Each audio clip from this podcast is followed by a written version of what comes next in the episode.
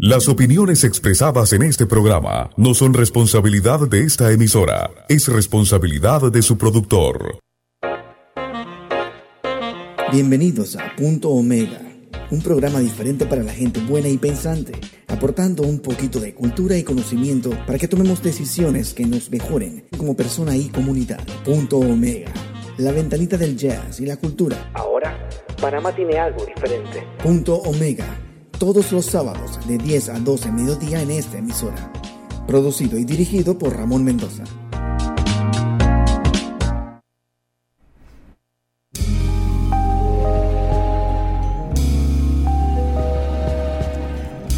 Ok, ok, ok. Muy buenos días, muy buenos días, mi querido está Muy buenos días, Panamá.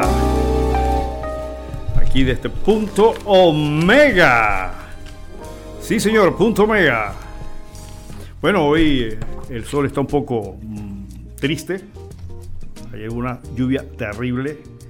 Pero hoy es un nuevo día, definitivamente. Y la luz del sol sigue iluminando a, este hermoso país. Y la gracia de Dios también nos bendice. Este país habitado por millones de pendejistanos, gente buena, alegre y trabajadora, pero que, donde un grupito juega vivo históricamente son los que han manejado las rutas y el destino de este país. Por eso está Punto Mega, que es una ventanita de cultura, de buena música como marco de comentario y análisis sobre temas culturales, sociales, políticos y económicos, pero tratando sobre todo, tratando, luchando de aportar temas de reflexión para que pensemos. Nuestra misión y compromiso es traer un poquito de conocimiento y cultura para que cada uno de nosotros, como personas, padres, madres, familia, estudiantes y ciudadanos, podamos tomar aquellas decisiones que nos mejoren como personas y como comunidad, pero también Punto Mega es la ventanita del jazz y de la cultura aquí desde Radio Ancon en su estudio calle 50. Hoy con la dirección técnica del gran Rage. Saludos Rage. Y uh, comenzamos la mañana con el tema Feel Like Making Love de Bob James. Este tema fue un tema que estuvo pegado hace, bueno, estábamos muy jóvenes nosotros, así que vamos a comenzar la mañana escuchando algo suave y aquí está Bob Shane con Feel Like Making Love, sintiendo como si estuviera haciendo el amor.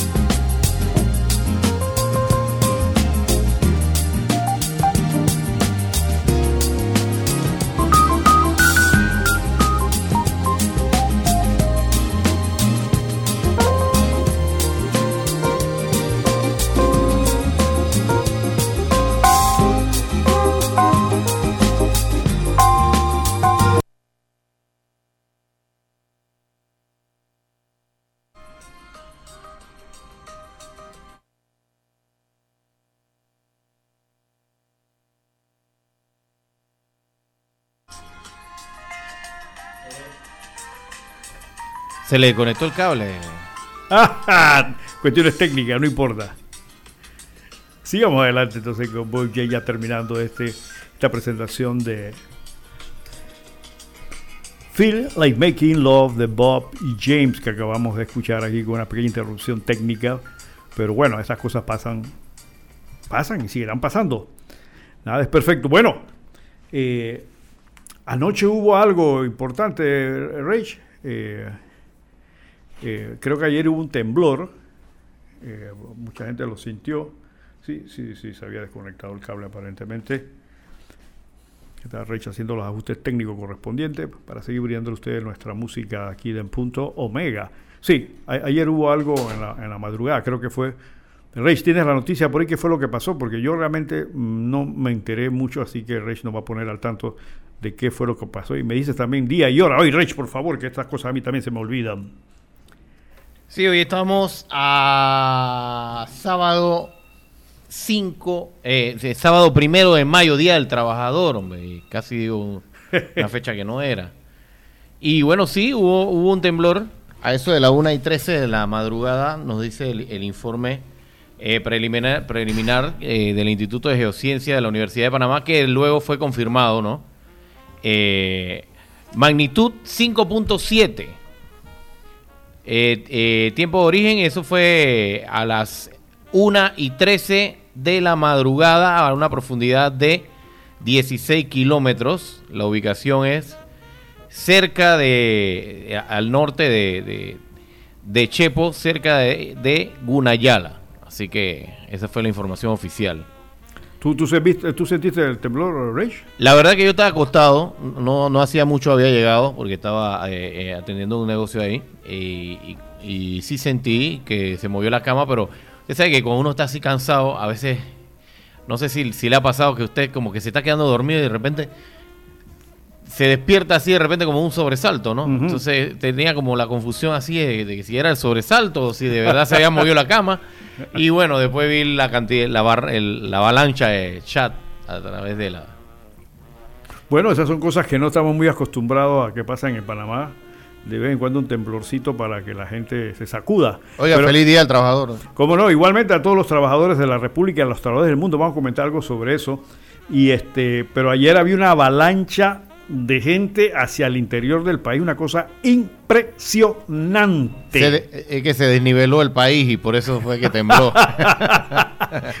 Puede haber sido que mucha gente se fue para el interior y provocó un desbalance sísmico. Porque realmente ayer era una cosa impresionante. Impresionante salir de la ciudad de Panamá ayer en la tarde. Era una cosa terrible, terrible. Eh, salir de la ciudad de aquí, de, aquí, de Panamá, a llegar hasta Chorrera un poquito, dos horas fácilmente, dos horas y pico.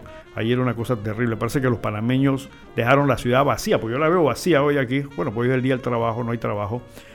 Pero sí, este, aquello fue terrible ayer, en la tarde, cerca del mediodía, ya estaba la gente en fuga hacia el interior del país. Bueno, pero eso es bueno, así de repente el interior se oxigena un poco porque todos esos miles de panameños que se fueron hacia el interior, pues algo dejan por allá, algo en las fondas, en los restaurantes, en los hoteles, en las gasolineras. Así que ahí llevaban perros, cooler, llevaban de todo como si fueran a mudar, una cosa impresionante. Pero bueno, Así es el panameño. Eh, y yo me imagino que los eh, funcionarios de, del, gobierno ven estas cosas y dicen, bueno, mira, ve, no, pues aquí no pasa nada. Aquí la cosa está bien, la gente está gastando plata, la gente está yendo para el interior, así que eh, lo demás debe ser cuestión de ilusión de la oposición y, todo este tipo de cosas, ¿no? Pero no, el panameño es muy especial. La cama, el, el, el CONEP le mandó la semana pasada, que estuvimos revisando muy por encima, 47 eh, puntos o, 47 iniciativas puntuales para reactivar la economía del país. Pero yo estoy seguro que el gobierno no le va a poner mucha atención a eso porque sus técnicazos son los que tienen la palabra, pero el panameño se va a levantar solo. Así como nuestros atletas en el exterior consiguen posiciones y premios sin la ayuda de un gobierno que se preocupe por ellos. Asimismo, el pueblo panameño ha demostrado muchas veces que sin el empuje del gobierno eh, se levantan, se levantan. Por ahí mucha preocupación ahora porque hay en la calle este, mucha ah, economía informal, etcétera, etcétera, pero a final de cuentas eso es casualmente la demostración del músculo del panameño. Porque ese, esa persona que está en la calle vendiendo melones y piñas está generando. Lo único malo que eh, no tributa al Estado y entonces eh, este tipo de cosas evidentemente que afectan los flujos estatales. Vamos a revisar también el tema de las finanzas públicas que andan mal en peor, pero eso ya lo sabíamos definitivamente. Más la situación del COVID, más la forma, a nuestro juicio, incompetente y un poco oscura con que se han manejado las finanzas públicas, evidentemente que esto no es nada de extrañar. Bueno, hoy es el día de trabajo. Saludos, saludos como siempre a nuestros oyentes, aquellos que nos escuchan fuera y dentro del país. También saludo muy especial a nuestras amigas del Club de las Damas Pensantes del CEU. Saludos a ellas todas, que sé que cada día se incorporan más a Punto Mega, pero participen porque siempre me dan los comentarios por afuera. Llamen, Aquí no, aquí, este, después que hagan comentarios con respeto y, demás, pues entonces definitivamente que no hay ningún problema. Háganlo. tengan, pero después del programa me llaman, me encuentran por ahí y me dicen, pero llamen, porque este es un programa a nivel nacional donde todo el mundo tiene derecho a opinar con seriedad, con respeto y sin importar la posición política, religiosa o la posición, como dicen ahora, la, ¿cómo es la, la, la predicción sexual que tengan no nos importa. Si usted es gay y quiere dar su opinión, dígala. Aquí en, Punto Mega eh, lo hacemos. Tenemos una llamada. Sí, buenos días, está en el aire. ¿Aló? Cerró. Se cortó, se cortó. Pues inténtelo nuevamente. Eh, hágalo, no hay ningún problema. No hay ningún problema, tienen todo el derecho a opinar. Aquí no se corta la libertad de nadie ni estamos defendiendo ninguna posición eh, política ni ideológica específica. Aquí tratamos de ser objetivos y tratar de ver las cosas desde diferentes prismas, cosas que a veces no se ven, como vamos a analizar ahora dentro de un momento. Vamos a tener un poquito más de música porque pues, también me reclaman a los viejos oyentes de Punto Omega, sobre todo del área de, de Panamá Oeste, que fue donde se inicia el Punto Omega, me dicen, oye Mendoza, estás hablando mucho y antes nos dabas mucho más música. Pero bueno, a veces los temas son tan importantes que se nos quedan en el aire. Eh, vamos a traer una... lo que escuchamos hace un rato fue a Bob James. Bob, James es un gran eh, eh, pianista. hoy dirige y es parte del grupo Fourplay, que ha tenido muchos éxitos, con tres insignes jazzistas que se han incorporado a Bob James con este tema de eh, el grupo eh, Fourplay. Play. Eh, así que vamos a traer nuevamente a, a Greg Caruca. Greg Caruca también es otro pianista conocido por los viejos oyentes de Punto Mega. Vamos a traer a Greg Caruca con el tema Café a Coco. ¿Se acuerdan? A Coco, aquellos que ya están un poquito maduritos, cayéndose de la palma. Bueno, este, en la época nuestra había el famoso go en la época de los hippies, qué sé yo, la minifalda, los hot pants. Eh, una época interesante. Así que vamos a escuchar. Claro, la producción no es de esa época, la producción es de hace un par de años atrás. Y se llama Café a Gogo. Greg Carucas con ustedes.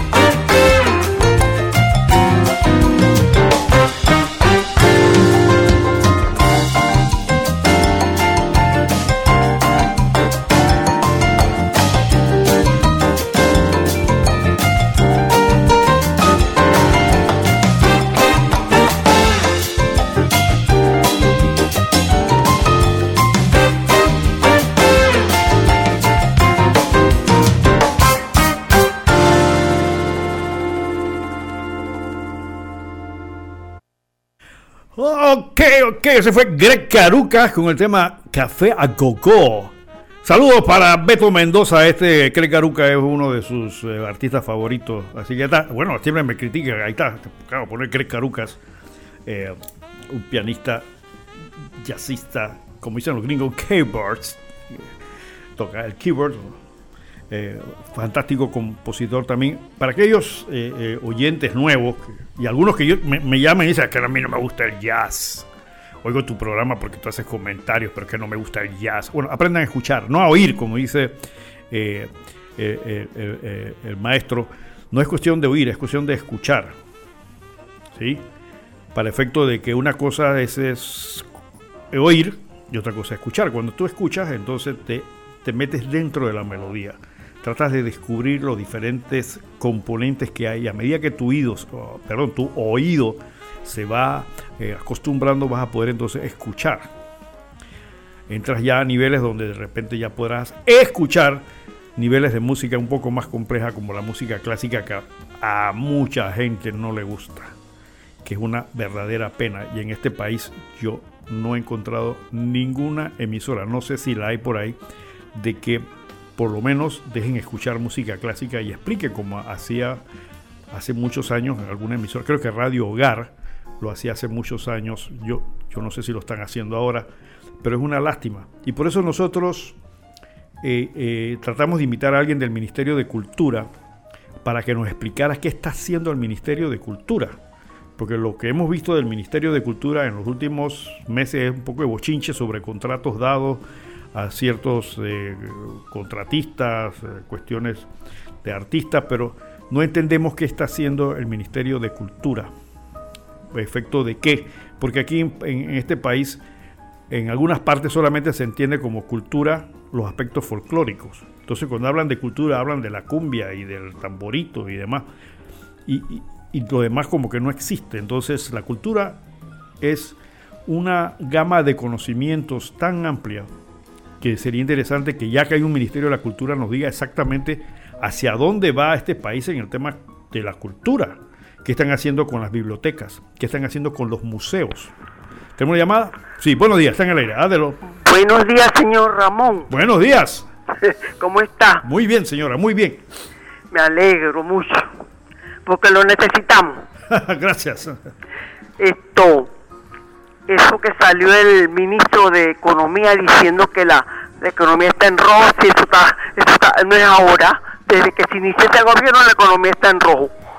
Y más con el despilfarro que ha hecho este gobierno, porque no ha habido contención de gasto para nada. Yo creo que el señor, el primero, el primer, el presi presidente que dijo el primer día que iba a remodelar, a, ¿cómo se llama?, blindar la presidencia. Yo me imagino que lo hizo, porque cuando ese salón amarillo sale en la televisión con una cortina desde el techo hasta el piso, yo digo que el panameño es vano. Yo no sé, yo soy una persona, yo vivo aquí en Paitilla, como yo le digo a usted, yo no soy Ravi Blanca, soy Ravi Prieta, y a mí nunca me ha gustado el lujo.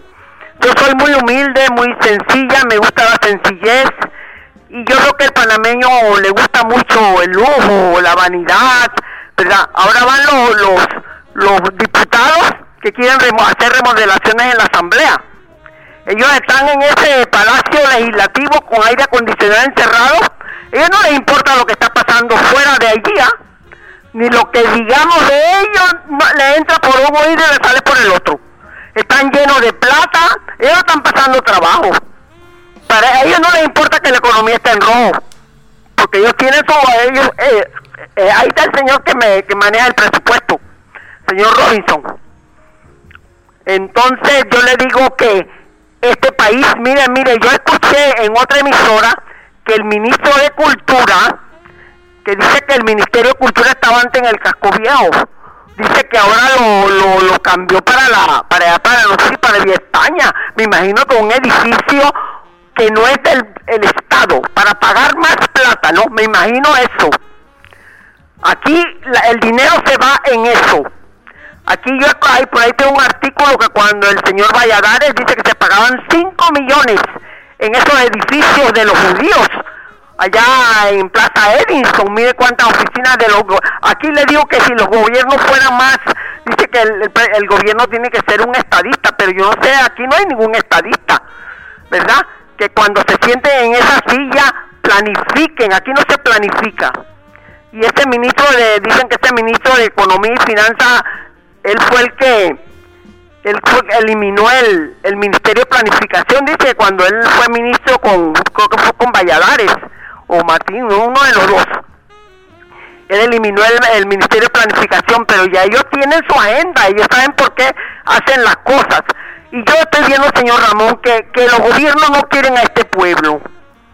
¿Por qué siempre lo oprimen, lo oprimen, lo oprimen, lo oprimen? Mira ahora con la pandemia, ¿quiénes son los más, quiénes somos más afectados? El pueblo.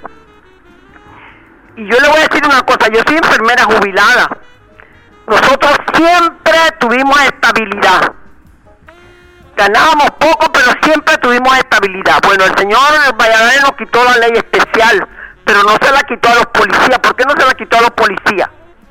¿Y por qué no le quitó los privilegios, tantos privilegios que tienen los, los, los diputados? Que ahora se van un mes de vacaciones o dos meses de vacaciones. ¿Por qué ellos tienen dos meses de vacaciones? Nosotros, no sé, por, a, veces me pregunto, ¿por qué hemos permitido tanta sinvergüenzura, señor Ramón? ¿Por qué? ¿Ah? Y yo felicito a la presidenta de la Asociación de Enfermeras, una mujer luchadora, que luche, porque hay que luchar. Las conquistas que han conseguido los trabajadores y todas las asociaciones ha sido con lucha. Porque aquí no le regalan nada al pueblo, nada se lo regalan. El pueblo tiene que luchar y tirarse a la calle y la enfermera siempre ha tenido estabilidad. Yo no sé con qué gobierno fue que se acentuó, se acrecentó eso de, de, nombrar por, por tres meses, pero es para no pagarle puta al seguro social. a mí me dio una tristeza cuando veía a esos muchachos en los almacenes, en lo, en, eh, allá en el machetazo que yo iba, el que trapeaba, el que recogía los platos, eh, eh, esto. Yo le preguntaba, ¿tú, ¿tú eres temporal? Sí, tres meses pobre muchacho. ¿Ah? Y así vino, ninguna enfermera debe estar trabajando esto así temporalmente, no. Debe ser, eh, tener estabilidad. Y se necesita el personal y por qué entonces lo nombran así. Yo no entiendo eso, yo quisiera que usted me explicara eso. ¿Ah? Ningún médico, ningún técnico de enfermería, ninguna enfermera debe estar nombrada por tres o cuatro meses, no señor. Si la necesitan en el hospital, se necesita personal, entonces ¿por qué eso? Ah, yo tengo tanto que decir, señor esto, Ramón, pero hasta aquí. Gracias. ¿Cómo no? ¿Cómo no? Gracias. Bueno, esa es la calidad de oyentes de Punto Mega, gente pensante, preocupada por el país y que tienen ideas bien definidas como esta. Ya saben, ¿cómo no? Claro que sí. Ah, ese tema de la finanza vamos a comentarlo un poquito más adelante. Pero ya saben, si nos quieren seguir, pueden seguir en Twitter en punto mega RM, en Instagram punto mega RM también. En Facebook estamos en arroba punto, puntito omega pty. Nuestro correo electrónico es punto omega ptygmail.com y nos pueden escuchar en eh, los programas que se han eh, pasado, puedes volverlos a, escuchar en spotify.omega. Para tus comentarios puedes llamar al 264-2470, 264-2470 para tus comentarios al aire aquí en cabina de Radio Ancon. Y ah, puedes mandar tu WhatsApp al 619-6971. 619-6971 tus comentarios vía WhatsApp. Ya sabes, 2 y 4, 24, 70 ah, para hacer tus comentarios sobre los temas que estamos tratando o si quieres aportar un tema también, porque ha pasado muchas veces que los oyentes traen al tapete algún tema que es importante analizar. Bueno, como lo acaba de decir la oyente, la Asamblea Nacional eh, terminó su eh, primer periodo legislativo y la Asamblea Nacional no tiene dos meses de vacaciones. La Asamblea Nacional tiene cuatro meses de vacaciones. Como esos señores trabajan tanto y los pobrecitos, este, eh, ustedes saben, no entiéndanlo, esos tipos trabajan, pero una cosa impresionante todas las leyes en beneficio del país que hacen. Ahora estamos en pandemia y a estos señores no se les ha ocurrido nada para poder tratar de que el país avance. Que ellos tienen idea de lo que es un país. Pero ¿sabes qué, mi estimado oyente? Yo en principio no le echo la culpa a ellos. Se la ha hecho a nosotros mismos porque nosotros somos los que escogemos, oye. Nosotros los escogimos. Y ahora nos estamos quejando de que no sirven, que son unos vagos, que son unos incapaces. Pero si nosotros escogemos vagos e incapaces, ¿qué somos nosotros entonces? Hay unos cuantos, el grupo de los nuevos que yo le llamo los muchachos, que son los cinco este, independientes, que es sangre nueva, que por lo menos llevan la contraola de, de esa caterva de diputados, algunos que ya tienen varios periodos de estar ahí, que se conocen todas las vueltillas para darle al asunto y que simplemente extorsionan al, extorsionan al Ejecutivo y extorsionan a todo el mundo porque ellos son los que hacen las leyes. Pero nosotros los escogemos. Ellos son el reflejo de lo que somos nosotros. Si son pillos, si son sinvergüenza, si son deshonestos, si son inmorales, nosotros los escogemos. Entonces, ¿qué nos estamos quejando? Claro que sabemos que son... Eh, ahí está vamos a leer eh, el, hoy por hoy de la prensa de ayer sobre esto, que eh, muchas veces la prensa resume las cosas muy, muy rápido. Tengo una llamada. Sí, adelante, buenos días. Muy buenos días, licenciado. Muy buenos días, Panamá. Denis Talavera. Hablando de la, de la asamblea, licenciado, permítame. Permítame porque ah, el siguiente comentario el exilado diputado de la Chorrera, que por nombre se llama Roberto Abrego, entra en conflicto con uno de los muchachos, Juan Diego Vázquez, porque el exilado permite, no permite audiencia periodística y llama a puertas cerradas el procedimiento del juzgado de los magistrados. El muchacho, Juan Diego Vázquez, se le para cara a cara y le hace el reclamo. Le hace el reclamo con punto y punto y punto. Y el exilado, Roberto Ábrido, no tiene otra manera de escape que cancelar la ascensión.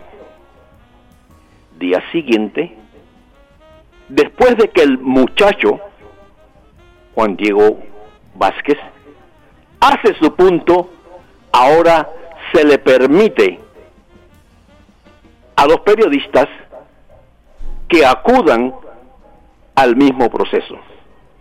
Pero entonces son dos meses. Tenemos que esperar dos meses para que esto avance. Ejemplo, ejemplo de la corrupción y el manejo de los viejos, de los viejos reciclados que manejan, y repito, manejan el órgano legislativo. Aplaudo a los muchachos, aplaudo a el muchacho en particular, Juan Diego Vázquez por parársele al exilado diputado Roberto Abrigo. Le escucho, licenciado. Tenga usted. Muy buenos días. Como no, gracias, mi estimado amigo y oyente fiel de Punto Mega, el ingeniero Denis Talavera. Eh, Denis, tú tienes toda la razón, al igual que el oyente anterior. Y vuelvo a repetir, la calidad de nuestros diputados, pero, hay algunas excepciones, ¿no? Hay algunos, ya, los muchachos un grupo aparte, pero aparte, y con todo respeto a los diputados jóvenes, que le llamamos los muchachos, es con todo respeto, eh, Juan Diego, Brose y los demás, eh, eh, hay algunos que otro por ahí que de vez en cuando como que recapacitan, pero ellos son totalmente inconscientes de que ellos tienen un poder prestado por el pueblo, ¿para qué? Para que laboren en función del pueblo. Que ese es uno de los problemas de la actual democracia. La democracia, de manera brutal, dice, no, es el, es el gobierno del pueblo y para el pueblo. Esa es una definición prácticamente pasada de moda. Para, para que eso funcione requieres que esos representantes tuyos tengan una calidad moral impresionante. Yo les recomiendo que lean un artículo que salió en la Estrella de Panamá ayer de, creo que es el doctor, creo que lo tengo por aquí, Aristei, Aristei, ahora busco el nombre, se me va de la cabeza, debe ser eh, la falta de café. Pero en fin, este, que habla casualmente de una discusión de tres eh, mentes brillantes de hace mil y pico de años sobre cuál era la mejor forma de gobierno. Y, y ese artículo se lo recomiendo también al amigo Roberto Eisman, que sacó un artículo en la prensa haciendo recomendaciones sobre la constitución, porque ahora todo el mundo es experto en constitución, ¿ah? todo el mundo, y ahora la constitución es el culpable de todos los males de este país. Resulta que la constitución es lo peor que hay y la constitución que tenemos ahora mismo es, la, es lo, el origen de todos los males, es la caja de Pandora de todos los males de este país. Y vuelvo a repetir, los males de este país no están en la caja de Pandora constitucional. Estamos ¿Quién es el culpable? Párate frente al espejo y vas a ver el culpable. Porque si el poder viene del pueblo y tú eres pueblo y tú escoges esta clase de gente, entonces vienen las consecuencias de lo que está pasando. Y eso aparentemente que no lo entendemos. Cada cinco años cometemos el mismo error. Sobre todo lo que llamamos pueblo. Esa masa inculta, falta de educación, pobre, que reacciona y que no piensa. Escoge a esta gente escoge a esta gente. Y ahí están las consecuencias. Entonces, el primer culpable somos nosotros. Vamos a comenzar por ahí. Lo digo y muchas veces molestan conmigo. No, pero es que nosotros fuimos que los escogimos. Ah, es que no había quien escoger. Entonces, comienza a, a diseñarte mentalmente para que puedas escoger a alguien que valga la pena. Pero lo pasa que te ofrecen una bolsa de comida, unos sacos de arena, unas hojas de zinc, te financian el 15 años de la hija, de tu hija, porque es reina del, del chumiquito adentro. Entonces ya ese es el hombre que va a resolver. Y están las consecuencias ahora. Aguántatelas por cinco años. Y te tratan como si fueras una perfecta basura. Así como nos tratan. Ah, cuando te van a pedir el voto, besan hasta el perro. Abrazan a la abuelita. Pero después que los eliges, llámalos, consíguelos. Ellos nada más se conectan con su estructura, con aquellos que te promueven y te consiguen el voto, porque ellos normalmente no tienen ese alcance, sino que tienen estructuras.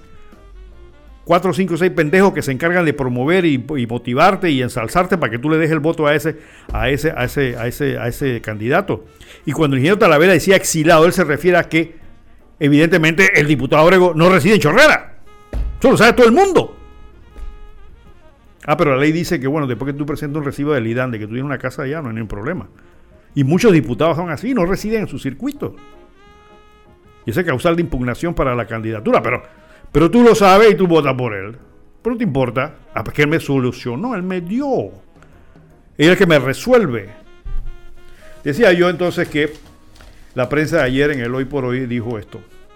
Culmina un periodo más de sesiones de la Asamblea Nacional y no podía terminar sin el lógico banquete de viandas y bebidas al que se dieron cita los diputados en el horario de la triste, opaca e improductiva gestión del presidente actual de este órgano del Estado. O sea, que después que, que, cerraron la sesión, que se hicieron halagos, que somos lo máximo, hemos producido, el país sin nosotros no podría existir, vamos, por una, vamos a cerrar con un almuerzo, porque nos los merecemos, hemos trabajado tanto tiempo y por amor de Dios gente incumplida.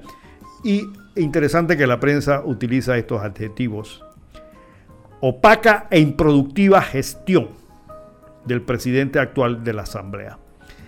Celebrar no es lo que debieron hacer, haber hecho, pues nada justifica tanta incompetencia ni la falta de solidaridad humana de los que han hecho gala muchos políticos, incluidos especialmente los llamados padres de la patria. ¿Qué quiere decir con esto? Como, como dijo la oyente anterior, a ellos no les importa. Ellos reciben su cheque, reciben sus cositas por ahí que le caen. Y aparte de eso, tienen cuatro meses de vacaciones que tú y yo pagamos. Cuatro meses. Yo sé que la, excusa es, pero es que en otros países pasa lo mismo. En, en tal país se van tanto. Sí, pero allá de repente producen. No, que en los Estados Unidos también el Senado y el Congreso se retiran y está bien. Pero demuestran aquí qué es lo que hicieron. ¿Sí? Tenemos llamada, adelante. Buenos días. Buenos días. Buenos Quería comentar sobre ese famoso diálogo para la caja de seguro social. Mire, es de- desde quienes integran o, o dirigen o es el, llevan el peso. Eh, desde antes que comenzara ese diálogo, por los medios de comunicación le daban muchas entrevistas a cuatro supuestos economistas o que eran habían sido hasta miembros de la directiva de la Caja de Seguro Social, un tal Tribaldos, un tal Abadía, un tal Dinomón y hay otro. Entonces les dieron demasiada cabida en los medios para que ellos este, presentaran un panorama de la Caja de Seguro Social completamente en ruina, en quiebra, que ya el sistema eh, de eh, la caja no soporta más y que hay que hacer transformaciones. Pero ellos eh, se niegan a pensar la posibilidad y en contra del sistema solidario. Y ellos son los que abogaron siempre por el sistema de cuentas individuales, que es lo que ha dado al traste y es lo que ha llevado más a que las finanzas y los fondos se hayan este, caído. Mire, cuando ellos crearon la ley esa 51, creo que se llama la ley en el periodo de Martín Torrijos, la justificación para eliminar el sistema solidario era que dice que la gente ya vivía mucho tiempo, que la gente ya de adulto mayor ya vivía hasta los 80, 90 años. ¿Y qué está pasando ahora, señor Ramón, que con esto de la pandemia, quiénes son los que se están muriendo? Los adultos de, de 60 años para arriba están muriendo, muchos no llegan ni a la jubilación. Entonces ese, ese, ese argumento se les cayó. Pero ellos siguen en los medios, el abadía ese ya está, ya está bastante, bastante deteriorado por la edad, pero hasta el último día ese hombre va a defender las cuentas individuales. Pero ahí está recibiendo su pensión de más de dos mil dólares. Y eso sí le gusta el sistema solidario, pero él quiere que ese sistema desaparezca y que el seguro se privatice con eso de cuentas individuales. ¿Qué pasó? Otro argumento, eso de que la gente vive más no es cierto, porque ahora mismo no tenemos ni atención en la caja de seguro social, la gente se está, los adultos mayores se están muriendo por falta de atención de especialistas, porque con esto del COVID ninguna policlínica está dando la atención que se daba antes al tiempo y tampoco las medicinas. Otra cosa decían que es que ya ahora por cada pensionado tenía que haber no sé cuántos cotizantes que eso no se estaba dando. Cuando se creó la ley y el gobierno de Martinelli hubo un pleno empleo, hubo demasiado empleo, los salarios subieron, o sea que no es lo que ellos decían, el país estaba en buena perspectiva. Ahora digamos que sí estamos en una crisis, pero el sistema solidario no se iba a caer y ellos hicieron cuentas individuales y ahora esa plata está apartada y no alimenta el sistema solidario. Y es falso que se necesita no sé cuánto, ese es el argumento de- del, del Tribaldo y de la Abadía y del Dino, que, que por cada pensionado tiene que haber no sé cuántos cotizantes. Usted sabe que los salarios en Panamá subieron muchísimo del 2009 para acá. Y, y si usted tiene familiares que ganan más de dos mil dólares, tres mil dólares, que ese es el promedio de la clase media, usted sabe cuánto le sacan de seguro social. 500 dólares, 600 dólares por mes de seguro social y hasta hay gente que le sacan mil dólares por mes de seguro social, lo que significa que ese que le sacan 600 está pagando tres pensionados de 200, por ejemplo, o dos de 300, y el que gana mil le está pagando como cuatro, un solo cotizante pagando cuatro eh, eh, pensionados. Así que ese cuento tampoco es verdad, ellos dicen medias verdades. Entonces, para terminar y no extenderme tanto, había otra, otro, otra tesis que usan ellos que tampoco es del todo cierta. Lo otro es que el señor Alexander, nuestro flamante ministro de Economía, qué casualidad que se va a, hablar de las finanzas del país allá en la mesa esa del diálogo de la Caja de Seguro Social, diciendo medias verdades. ¿Cuál era el objetivo de Héctor Alexander de ir allá a decir en ese diálogo el Estado está prácticamente quebrado? que darle más alas a esa gente que está ya tratando de privatizar el seguro social, de acabar con el, de no volver al sistema solidario, de decir, y entonces dice el señor Alexander que el gobierno aportó eh, un 14% al seguro social.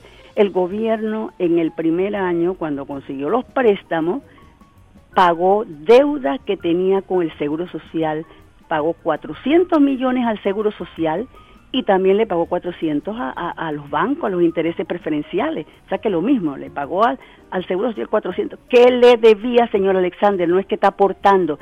Y dice que la deuda era de 800 millones y quedó debiendo 400. Entonces este señor viene con su carilimpieza y su falta de honestidad a, a lavarle la cara al gobierno a decir que el gobierno está aportando o está pagando las deudas que tiene con el Seguro Social. Y por otro lado también el señor Alexander nos dice que eso representa que, que, ya el, canal está aportando el 14% al Seguro Social porque está pagando, porque pagaron 400 millones y porque tenía que ser de los, del, del, dinero del canal. Yo, ese señor Alexander, mira que tanta gente que hablaba muy bien de él, de su imagen, de que, de que el señor era muy correcto, pero para mí es un sinvergüenza que se está prestando como títere a hacer lo que el gobierno le conviene. Qué decepción con ese señor Alexander es un mentiroso. Muchas gracias. Bueno, los razonamientos suyos son muy bien llevados. Evidentemente que el tema del seguro social no es un tema fácil.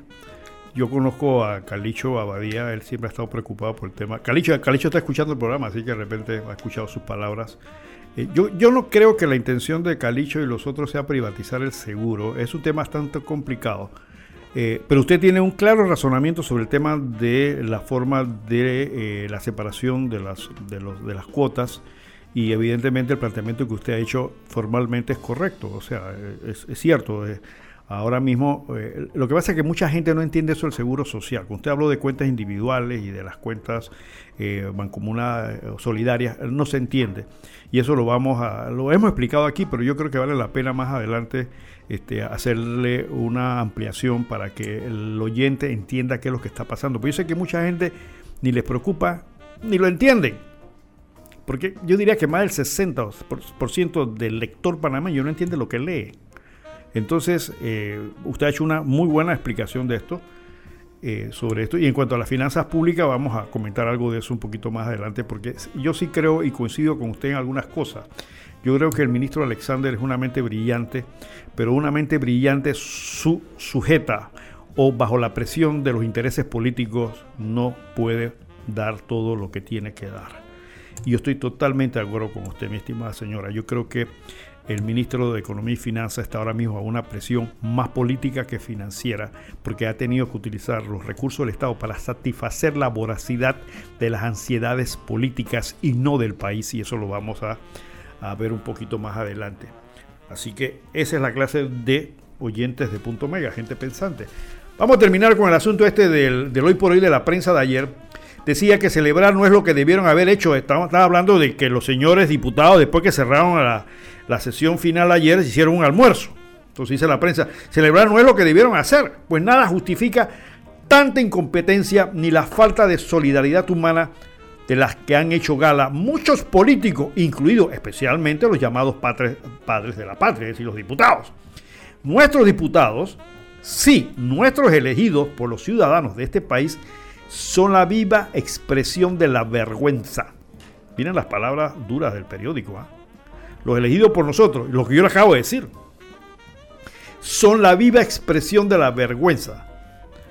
Aumentaron la planilla, el presupuesto y presentaron proyectos de ley que eran y son verdaderos disparates. Vamos a ver los proyectos de ley que ellos se, dicen que trabajaron durante estos cuatro meses.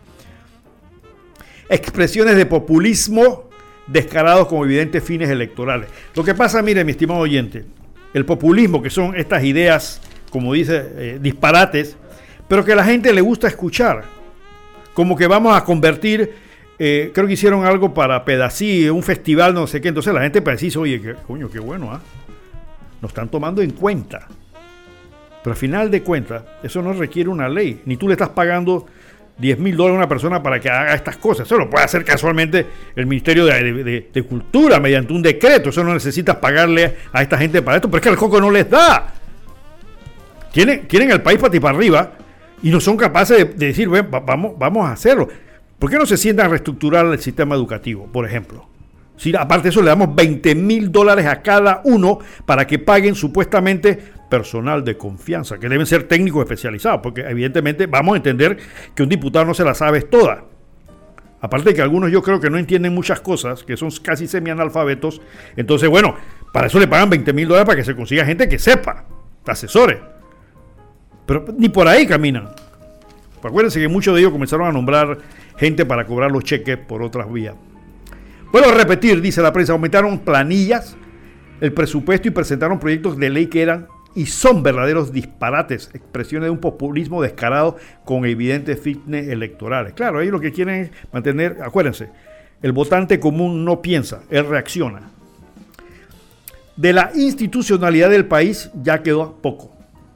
Es una palabra que desconoce la mayoría de los diputados de la transparencia, retazos usados para ilustrar sus zapatos, de la rendición de cuentas, un chiste, se la pasan riéndose de ella, de la solidaridad con la plata que se consiga del Estado, y si no, palabras vacías en el Pleno que suenan más a campaña electoral adelantada. Y no de autoridad moral, nada. Otros dos años perdidos para el país, pero de ganancia para ellos. Y es así, la Asamblea terminó sin nada que valga la pena hacer. Absolutamente leyes que hayan impactado que, hayan, que, se hayan, que, se, que hayan ayudado a que el país salga adelante. No la hay. Y las, las iniciativas que se han presentado en ese sentido nacen en el Ejecutivo. Dice, algunas de las iniciativas avaladas en tercer debate, o sea que ya fueron aprobadas por ellos. El, proyecto 594 que modifica un artículo de la ley 23 del 17 que condiciona el reconocimiento del pago de la prima de antigüedad de los servidores públicos. Miren esto. ¿Eso para qué lo hacen? Pues para que los servidores públicos estén contentos con ellos y digan, mira, están trabajando para que nos paguen una cuestión del decimotercer mes pendiente. Este, este, este proyecto es supremamente importante para el país.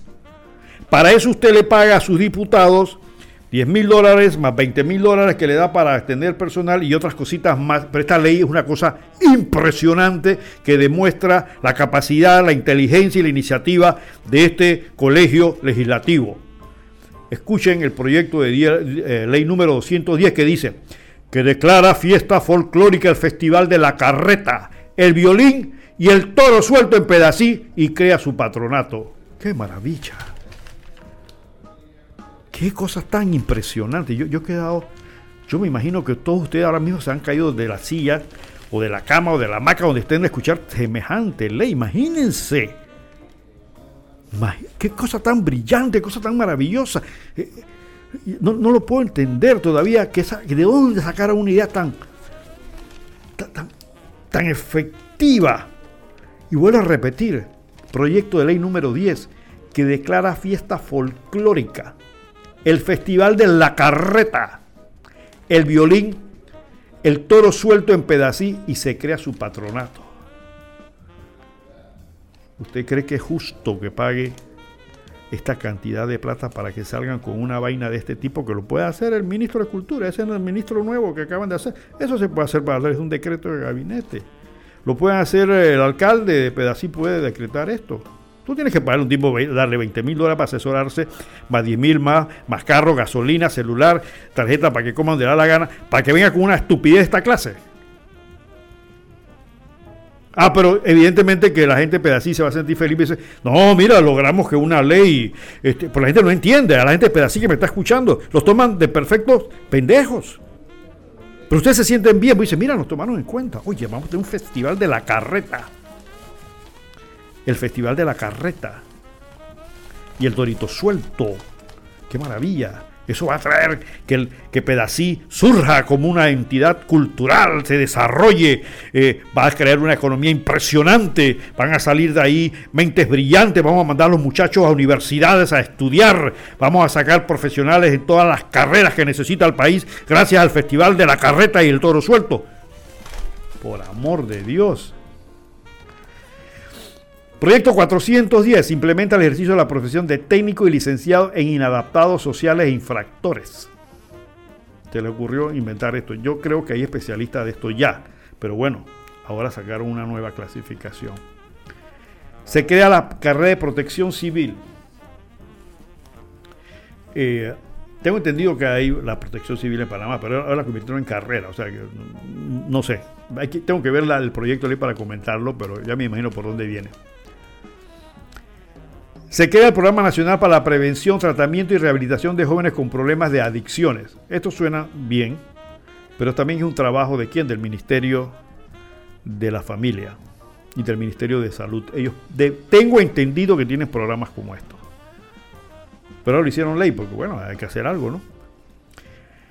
El artículo 360 que regula la actividad de agroturismo en Panamá.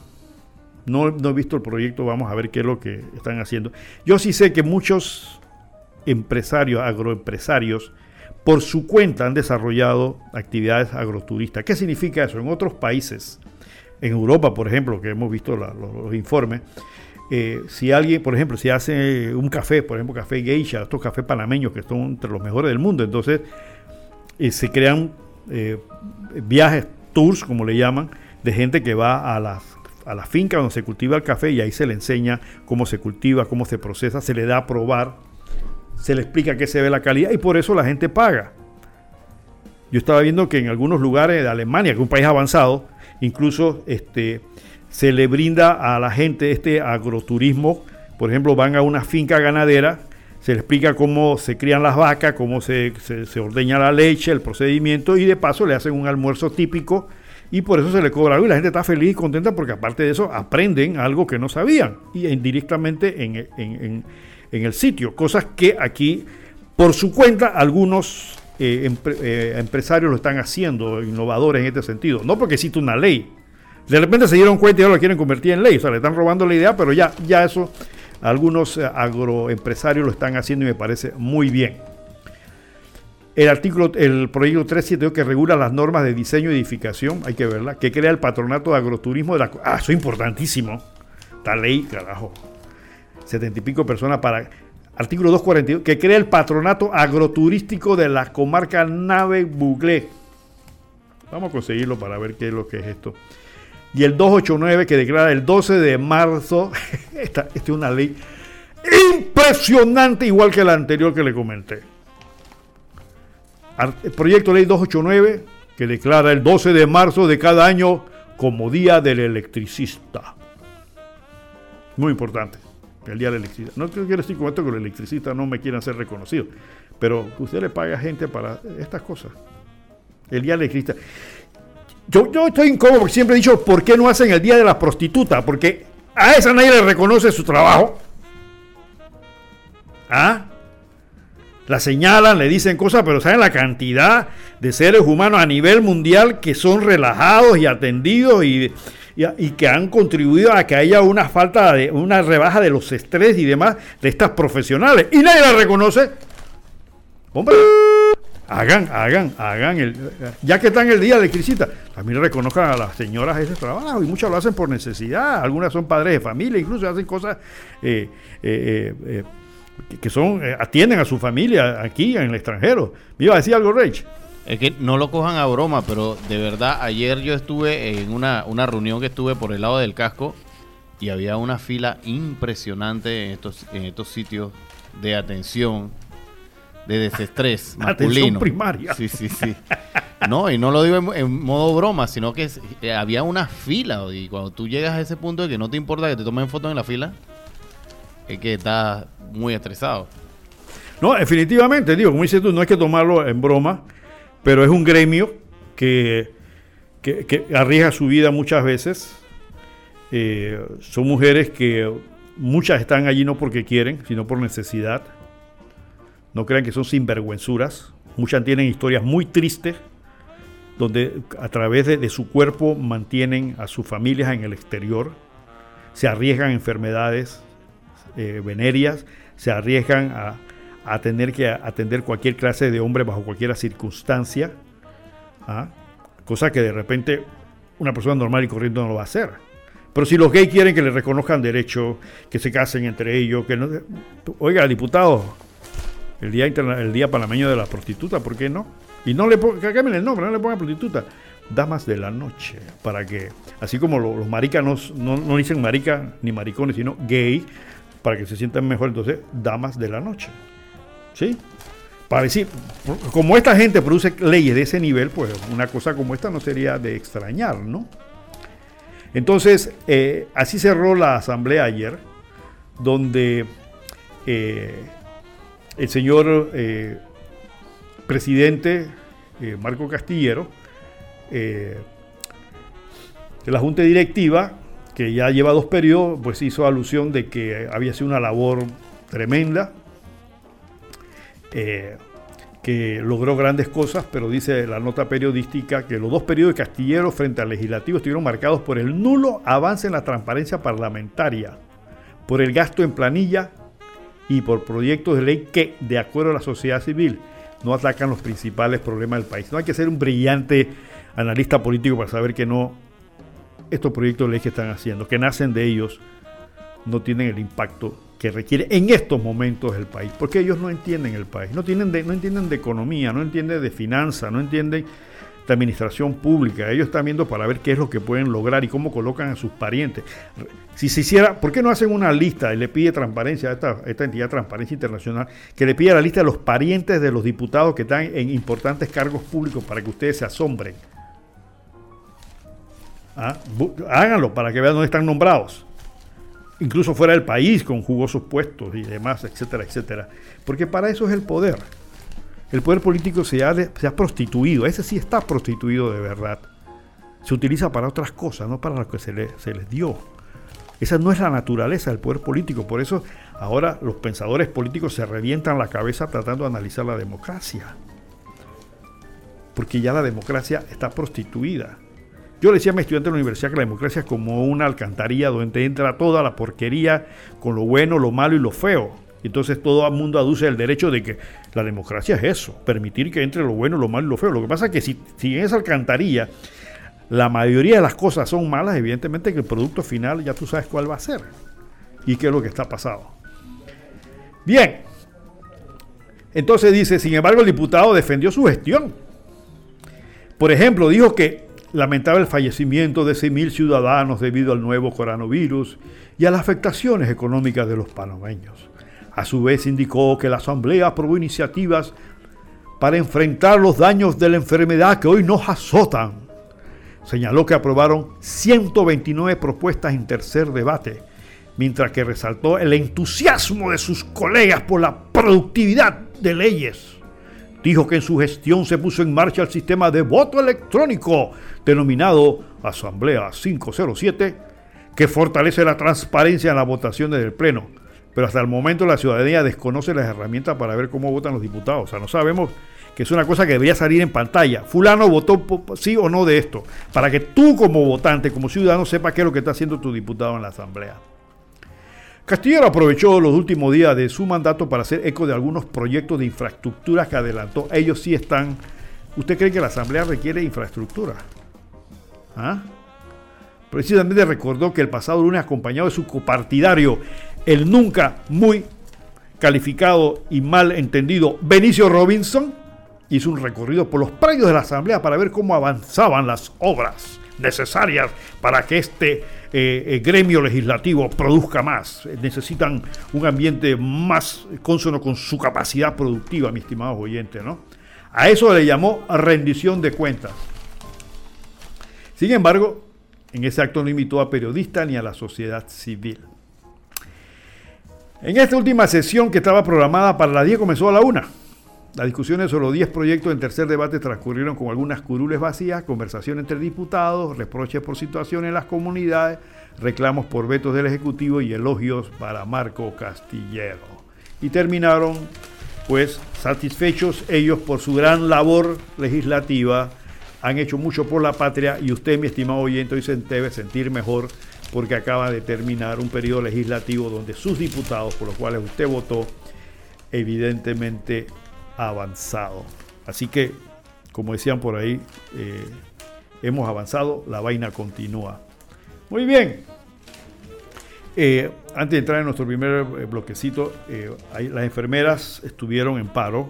Acabamos de escuchar a una enfermera jubilada comentando sobre esto.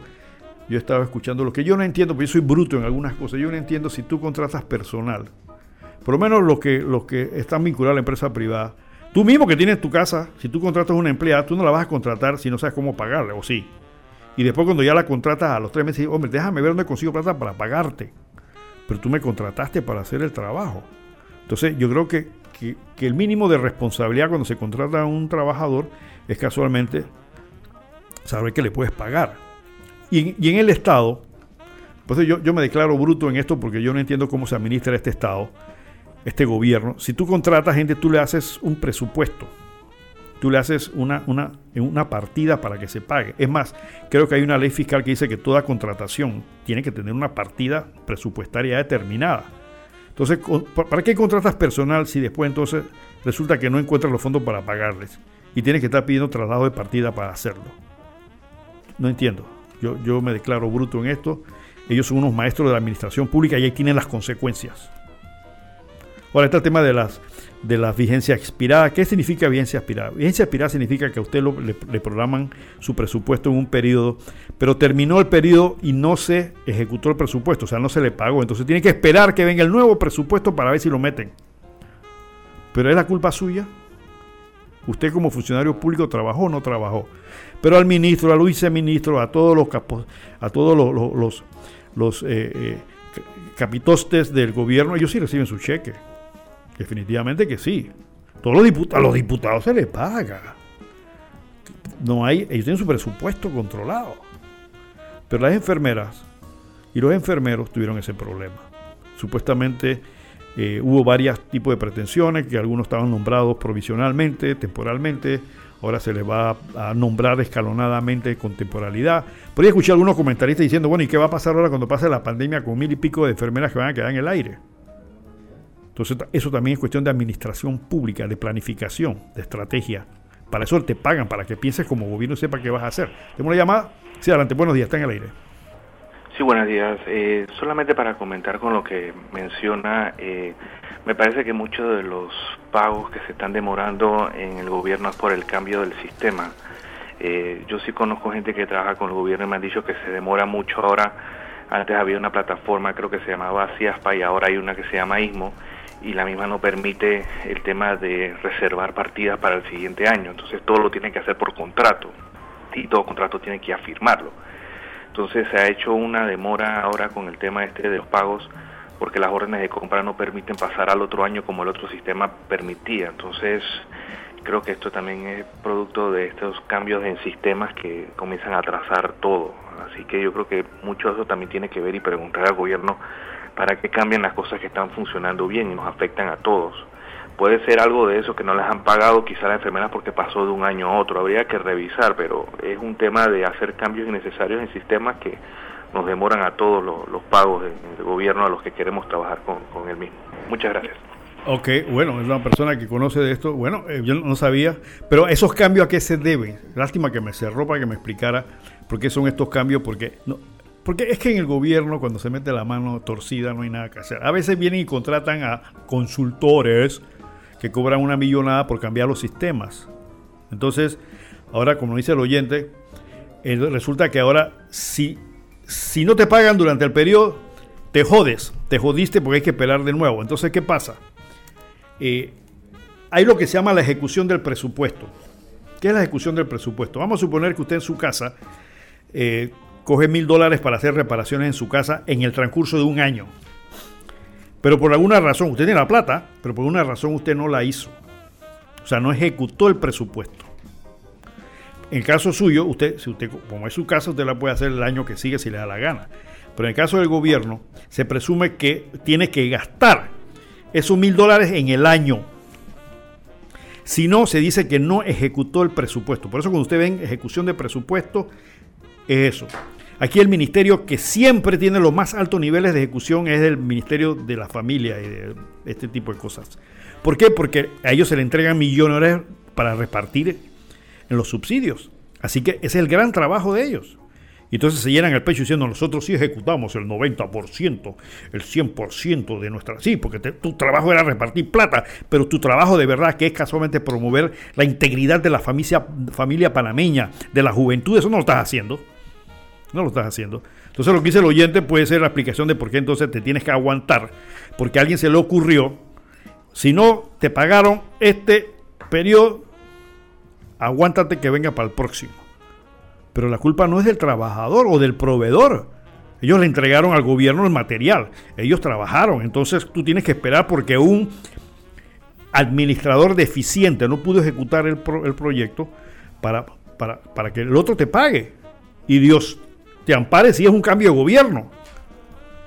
Las, cosas se complican, pero eso se llama administración pública. Y, y, por esa razón, cuando se inventan gente que en la administración pública pasan estas cosas, creo que sepan que la administración pública es una carrera. Y deberían pedirle por lo menos a esta gente, a estos ministros, a estas personas que cojan por lo menos un cursito de administración pública antes de entrar a ser ministros. Porque lo sacan de la empresa privada o lo sacan de la podría porque estaban quebrados y lo meten en ministro. Y este tipo tiene la menor idea cómo funciona la estructura gubernamental. Instruyanlo por lo menos, denle un cursito, hombre. Para que sepan cómo se maneja esto, porque muchas cosas. Entonces ellos descansan sobre una caterva de inferiores, muchos de los cuales son chupamedias, son gente que están ahí con la lengua afuera para hacer lo que diga el ministro y no son claros en el manejo de las cosas. Entonces vienen los errores. Por eso ustedes han visto que este gobierno, como decía, es como la presión de Portobelo. Tres pasos para adelante y dos para atrás. Yo le decía a alguien, la única diferencia entre la presión de Portobelo y el andar del gobierno es que en Portobelo sabemos a qué hora sale y a qué hora va a entrar y por dónde va, punto, eso se sabe. Se saca a las 8 y se mete a las 12 el santo exactito y en punto. Y sabemos por qué calle va a coger. Acá no sabemos de dónde salen, ni por dónde van a coger, ni a qué hora van a llegar. Esa es la gran diferencia. Así que, pero es por eso, porque dentro de la estructura gubernamental eh, hay inventados en cuanto al manejo de la administración pública. Entonces todos quieren ganarse los méritos ante el presidente. Yo estoy haciendo el programa Viaje a Marte y gánese mil. Ah, qué bueno. Yo estoy haciendo el programa tal cosa porque voy a redivir, ah, voy a, reivindicar a todos los eh, vendedores de periódicos. Ah, qué maravilla. Pero en el fondo están inventando cosas sin tomarlas, eh, sin conocer. Vamos a ver qué va a pasar con los 47 puntos que le puso la CONEP en la mesa a, la presidencia de la República, a ver cómo lo ejecuta. Vámonos un poquito con nuestras cuñitas, estimado Rage. Vamos en el corte y este, vamos con el minuto ecológico de Jimena para el día de hoy.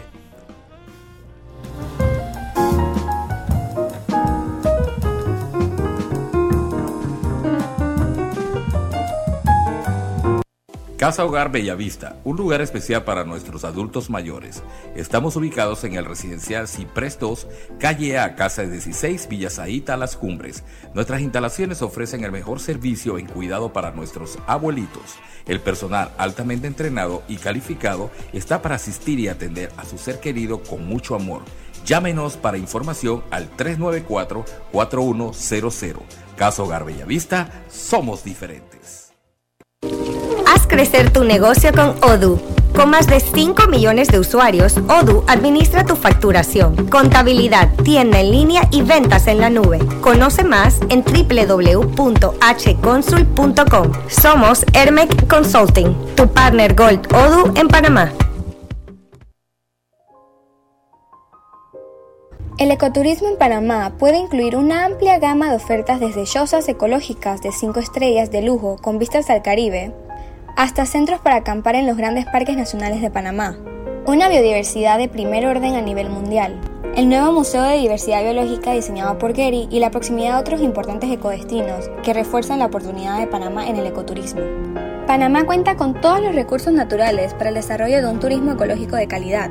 Nuestras posibilidades se amplían aún más si conjugamos un binomio entre el turismo ecológico, científico por su riqueza en flora y fauna en zonas aptas para estas actividades. La observación de aves, tanto locales como migratorias, es uno de los tipos de investigación científica más comunes en nuestro país. El turista que visita un destino con atractivo ecológico es un turista de alto nivel de ingreso y capacidad de gastos, lo cual significa que demandará mayor cantidad de servicios de alta categoría. Panamá cuenta con 49 parques naturales, reservas y refugios, incluyendo 5 parques nacionales a menos de 2 horas de la ciudad de Panamá. Tenemos tremendas oportunidades para el desarrollo del ecoturismo aquí, Gracias a nuestra ubicación única como puente entre las dos costas del norte y Sudamérica, así heredando uno de los ecosistemas más complejos de esta tierra. Panamá es un país extremadamente bello con una diversidad ecológica amplia. Hay tremendas oportunidades para el desarrollo del ecoturismo aquí, sin necesidad de hacerle daño a nuestro ecosistema. Soy Jimena Mendoza desde Punto Mega. Hasta pronto. Ok, Jimena, gracias por tu punto. La posición de Jimena en este análisis que hizo del ecoturismo, eso me recuerda las palabras del doctor Stanley Hecadon, que es un especialista eh, muy preocupado por la ecología y casualmente me decía Stanley Hecadon, voy a ver si lo puedo contactar un día, eh, que casualmente lo que dice Jimena, el ecoturismo es uno de los turismos que da más plata porque eh, la persona se queda más tiempo en el país y requiere más servicios, no es un que se va y viene y regresa de nuevo. Así que, bueno, la gente del turismo que ya pueden escuchar esto para ver qué hacen. ¿Tenemos llamada? Sí, adelante. Buenos días. Sí, muy buenos días. Buenos días. Era con respecto a esto del turismo. Eh, y yo noto que aquí en Panamá este, los turistas llegan, pero casi no hay un, valor agregado que tengamos que ponerle a eso, es la vistosidad que debe tener eh, la ciudad. Aquí, pues, este, yo no veo casi este, lo que nosotros llamamos veraneras. Ustedes llegan ahí a Albron, ni siquiera hay una fuente, este, que no, no pretendo que sea como la de Cibeles que hay allá en, en España, pero sí debe haber aunque sea una fuente para que los pajaritos puedan tomar agua cuando viene la época de sequía. Acá en la Transísmica había uno de estos este, hoteles de push button que dicen que tenía una pequeña fuente allí para que se reciclaba el agua y los animalitos, los pajaritos llegaban a beber agua de allí. Ah, bueno, ahora con la ampliación, pues eso lo debarataron y creo que este el dueño de eso no va a volver a hacerla. Pero veo que, o sea, no hay un compromiso de los periodistas con el planeta y con las poblaciones. Ya ustedes vieron que allá en Tailandia ya no hay agua. Se va a quedar, el, dice que tienen una sequía y además este, parece que no hay suficiente río o los ríos están contaminados y no hay agua. Y, ustedes saben que allá hay personas que tienen la política de que, ah, no tienes agua, no tienes cómo pagar el agua porque te quedaste sin empleo. Pues mira, acércate a una de las charcas esas y ve cómo te tú marginal te acercas allá al río o a la quebrada y ve cómo te abasteces de agua allá. No, porque tienen una política así de esa de que quieren a, los marginales, pues marginarlos todavía más, ¿no? Y entonces por eso yo creo que las asociaciones o las ONG que están encaminadas a recuperar el planeta de alguna manera, pues deben unirse un poco más, porque estoy viendo que hay una una ONG que está trayendo una planta para reciclar botellas plásticas. La van a procesar y ellos este, están, este, tienen su planta allá en Panamá Pacific, entonces allá en Panamá Pacific, por favor que todo el mundo vaya y lleve las botellas, que no las tiren a, a los vertederos, porque ya los vertederos están por, este, por colapsar, y hay unos que ya colapsaron, entonces yo veo que Nadie está asumiendo esa responsabilidad con respecto a las botellas plásticas, a todo lo que es plástico que se está convirtiendo en un problema. Ya ustedes saben que hay un continente de botellas plásticas en el Océano Pacífico. Y ustedes ven que no hay nadie que diga, hey, voy vamos a coger estos, estos barcos que se utilizaban antes para las ballenas eh, para eh, o sea para este procesar las ballenas dentro de los barcos bueno agarrar todo esa eh, todo ese montón de botellas plásticas y, ver cómo, cómo, hacemos para que esto no siga. No ellos están es por otras cosas ellos están por el lobby. Yo veo muchos periodistas que están en el lobby de vamos a destapar el el Darién. Pero como yo les digo allá en, entre la Colombia, Perú, Ecuador, Chile, ellos no tienen ningún tapón del Darién. Ellos van y vienen como quieren y ustedes ven que la situación económica de esos países es cada día es cada día peor que ahora en Perú van a poner un comunista que casualmente cayó con COVID. No sabemos si va a salir de, de eso o no, pero ya ustedes ven que no es eso no va a resolver nada. ¿Por qué? Porque van a terminar incendiando el Darién Ah, tiran una colilla, tiran lo que sea con las altas temperaturas que hay, se incendia todo y desbaratan y destruyen todo. Y matan a los indígenas, así como pasa en Brasil. Allá agarran y hacen unas masacres, igual pasa en Colombia y las personas pues, este, eh, el, te digo, quedan destruidas las familias, pues eh, se, se pierden los, los padres, los cabezas de familia y demás entonces yo creo que los periodistas tienen que estar más este, eh, concentrados en tener un compromiso con el medio ambiente porque este planeta hay que tratar de rescatarlo, si no a, a, la, a la velocidad de lo que quieren algunos, pues, pero por lo menos poco a poco. Y entonces yo veo que este, cada día las organizaciones ONG como que se separan. Yo soy Mar Viva, eh, yo tengo mi organización por acá. Eh, Victor, por ejemplo, este, tenemos a Victoria Vega que está preocupada por crear bibliotecas porque los niños no tienen acceso a la educación porque no tienen tablets, no tienen tarjetas para, para meterle a la, a la tablet y poder estar conectado con la educación. Entonces yo quiero a ver si alguien puede contactarse con el presidente Bukele y averiguar con quién él hizo la negociación de esas tablets que dice que tiene para que los niños de las escuelas estén conectados a, a una, no sé exactamente con, el Ministerio de Educación de allá, pues, para que tengan acceso a, la educación y entonces ver cómo se hace y se replica eso mismo acá en Panamá, ¿no?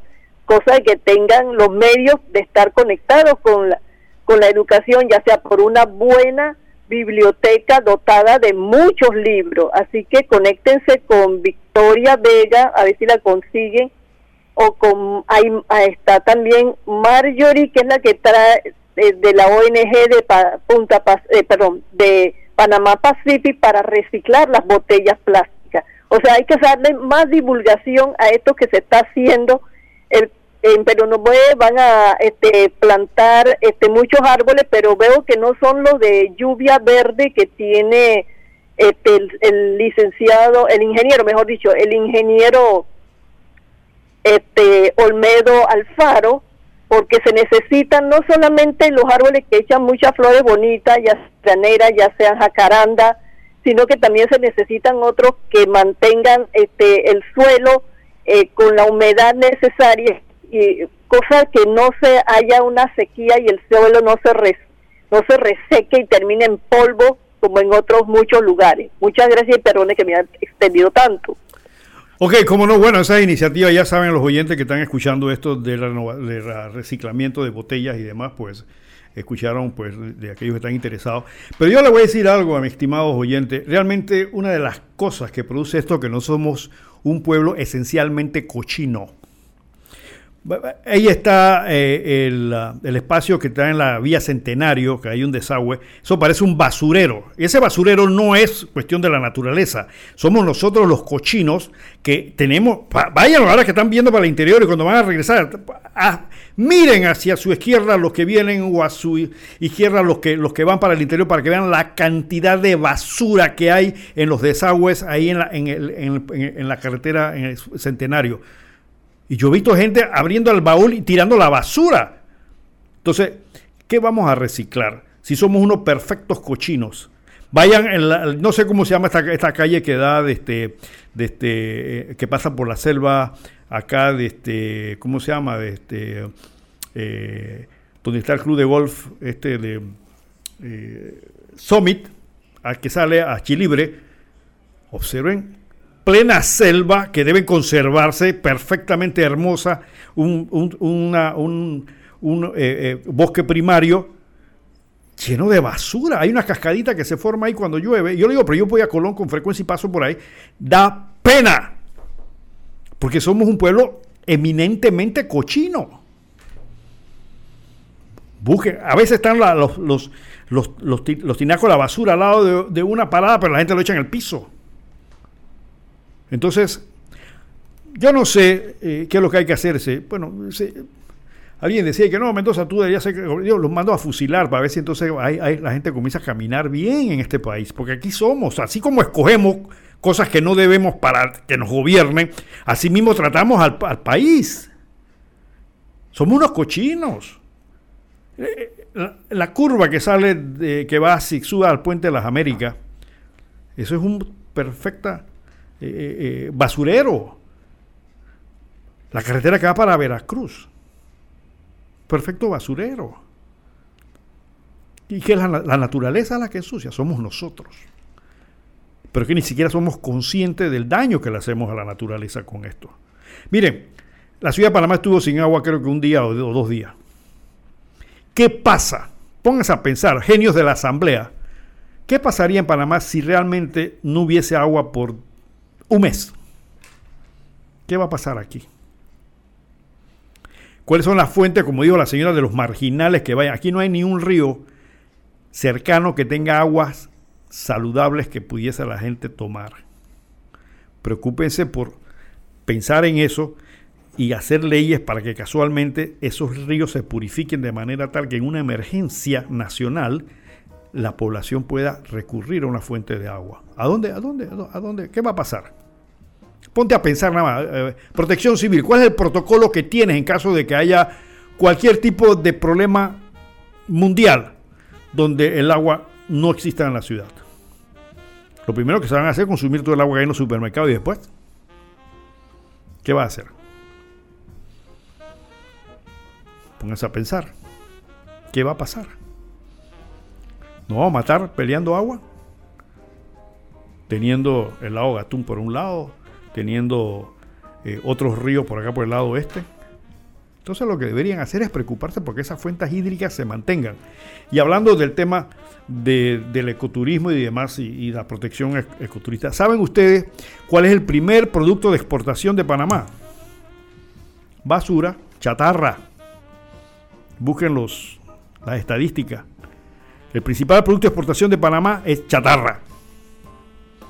¿Y saben cuál es el segundo producto de exportación de Panamá? Y eso, eso, eso el ministro de, Comercio y de Industria podía ponerle un poquito de atención. El segundo producto de exportación de Panamá es madera. Después le siguen eh, los bananos. O el primero es banano y después basura y después madera. Ahí estamos. Pero si un país tiene como uno de sus principales rubros de exportación madera, ¿sabes qué significa eso, mi estimado oyente? que están deforestando por algún lado. De aquí no hay conciencia absoluta en cuanto al control de la naturaleza para protegerla. Tenemos una llamada, sí, buenos días, están en el aire, adelante. Muy buenos días, mi estimado, le habla la ignorante de Villa Carmen de Capira. Eh, buenos días, bienvenida, Capira.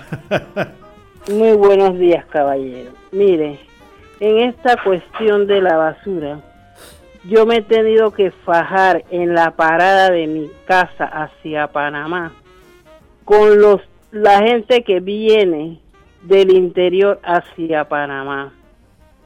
Señor, yo me he parado y me he enfrentado a muchos carros Lexus, muchos carros Audi de lujo que paran especialmente en mi parada a tirar basura. En estos días me tomé el trabajo de llamar al alcalde para que viera cómo la hacían limpieza en esa parada porque ya yo estoy cansada de pararme en ese desastre de parada.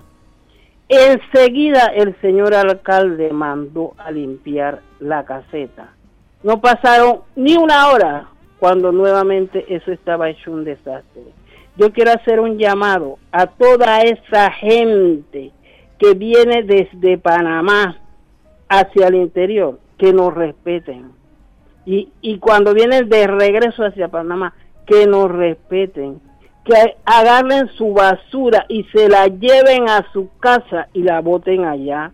Porque esa parada donde yo me tengo que parar todos los días que voy hacia Panamá es como si fuera mi casa.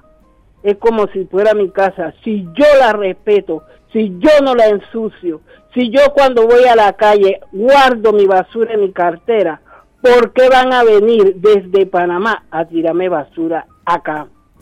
Nadie le impide que pasen, que pasen y vayan donde quiera, pero los que vivimos de este lado, del puente para acá, tenemos derecho a tener un, un lugar limpio.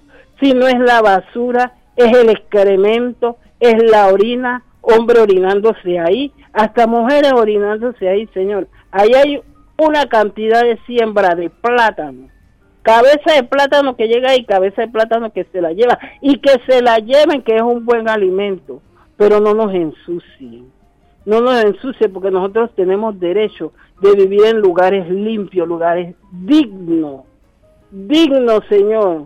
Otra observación que le quería hacer era en Groenlandia, me disculpa el habla porque acuérdense que yo soy una ignorante, están luchando las personas que viven ahí que tuvieron unas elecciones y esos indios que viven ahí, ellos votaron por su propia gente. ¿Por qué? Porque Putin está apurado a entrar ahí, la China está apurada a entrar ahí, porque ahí hay unas minas de un mineral que sirve para los iPhone. Y ellos se, están peleando esa entrada. Y ellos dijeron allá que en su propiedad nadie va a entrar. Y como aquí dejamos entrar a nuestras minas que se lleven nuestros, metal, nuestros metales para otros países, dándonos un miserable porcentaje de 2%, cuando en otros lugares lo están dando en 10%. Y yo soy ignorante, yo soy ignorante y usted sabe que yo, pues mi ignorancia trato de aprender un poquito más. Tenga usted muy buen día, caballero, y gracias por escucharme. ¿Cómo no? Gracias, gracias, mi estimado oyente de Capira. Mire, usted podría ser una excelente diputada, a pesar de que usted dice que es ignorante, porque tiene ese sentido común de responsabilidad social, que es lo que no tienen estos sujetos allá. Y un mensaje bien claro, y es verdad, entonces somos tremendamente cochinos. ¿Cómo que vienen de Panamá o vienen del interior a dejarle la basura a la gente allí?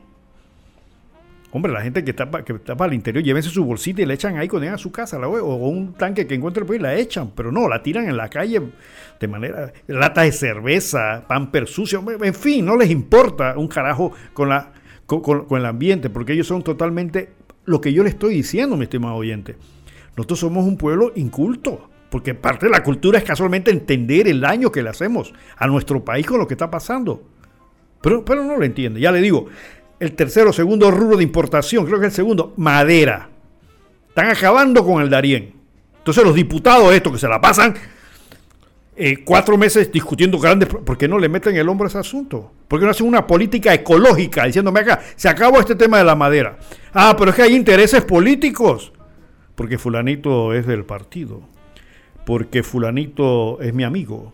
Porque yo estoy metido en el negocio porque con eso ayudamos a los indios de allá y le damos una coimita para que...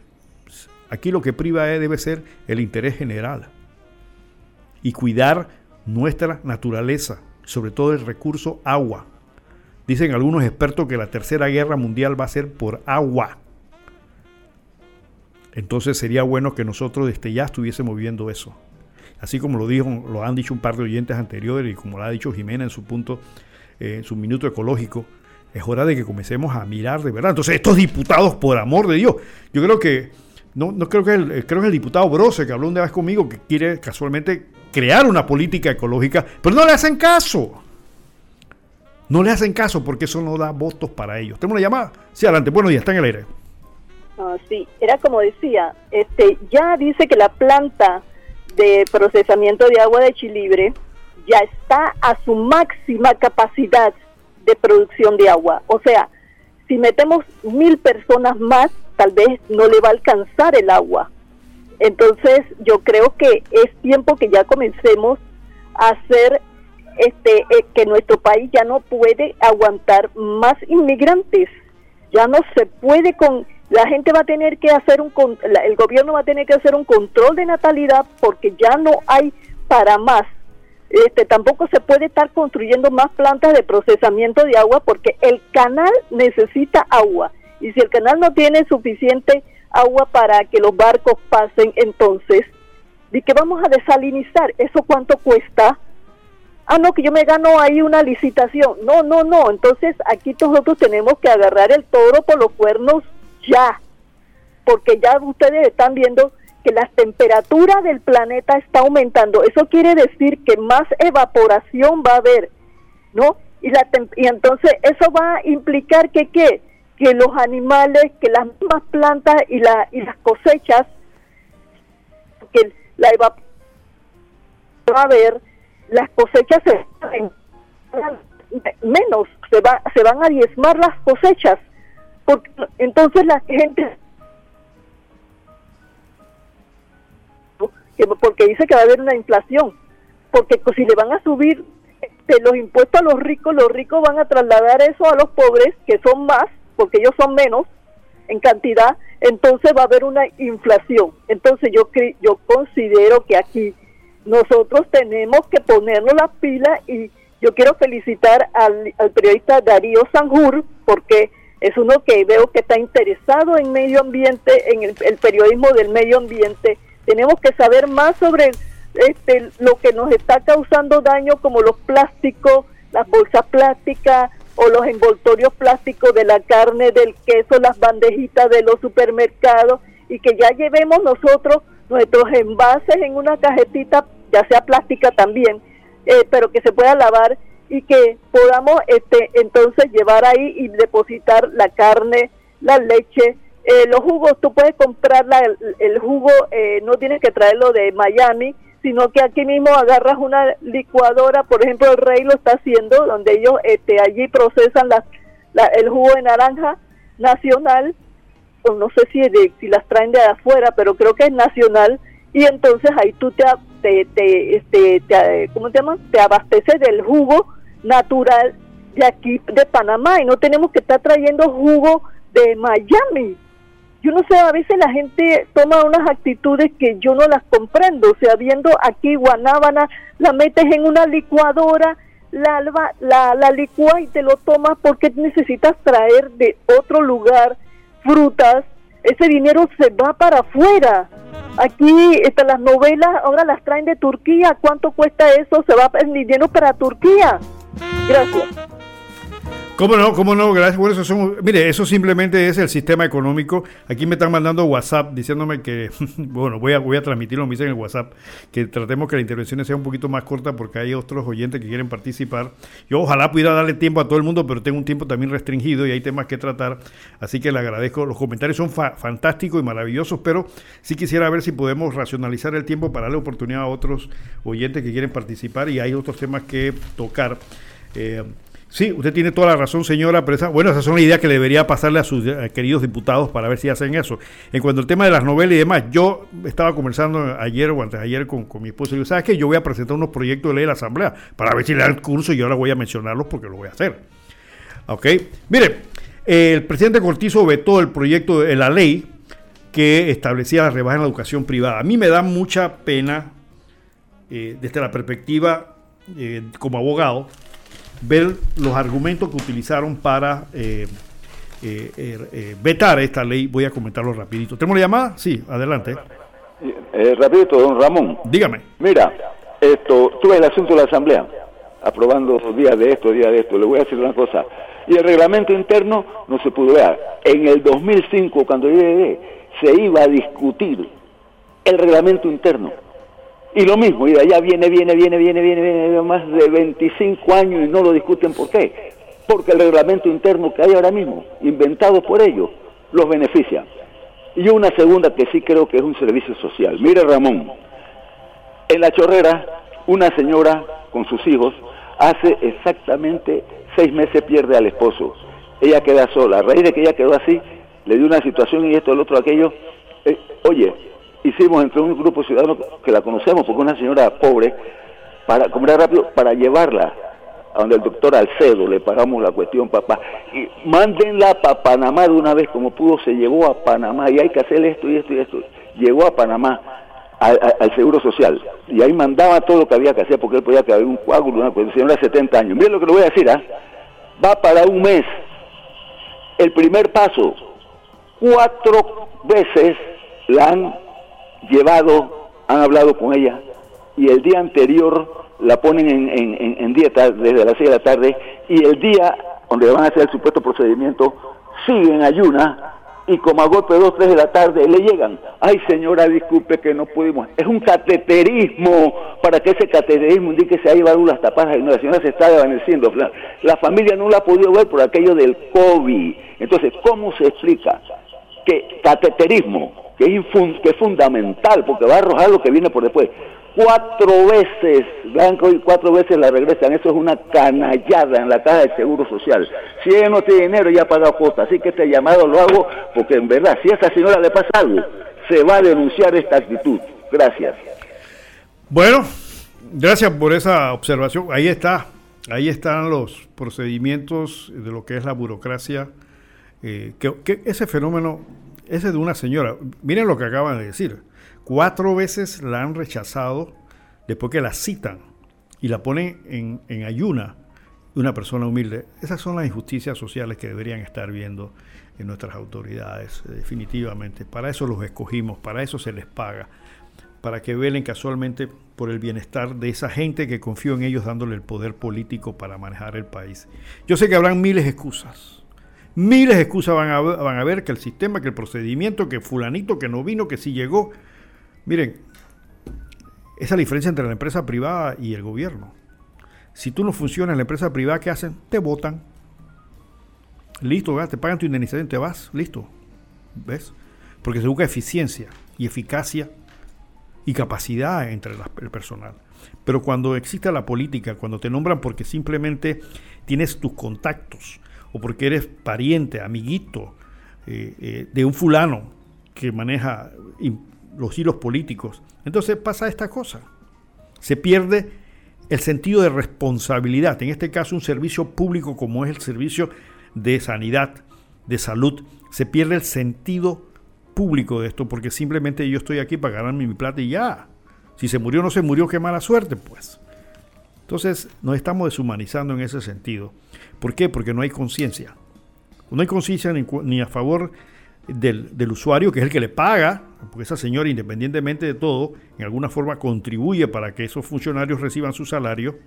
Y hay la irresponsabilidad en cuanto a la misma institucionalidad, lo que decía hoy por hoy de la prensa. O sea, la institucionalidad, ¿qué significa? Yo se lo dije una vez a mis estimados oyentes. Piensen en un carro que tiene diferentes eh, eh, piezas.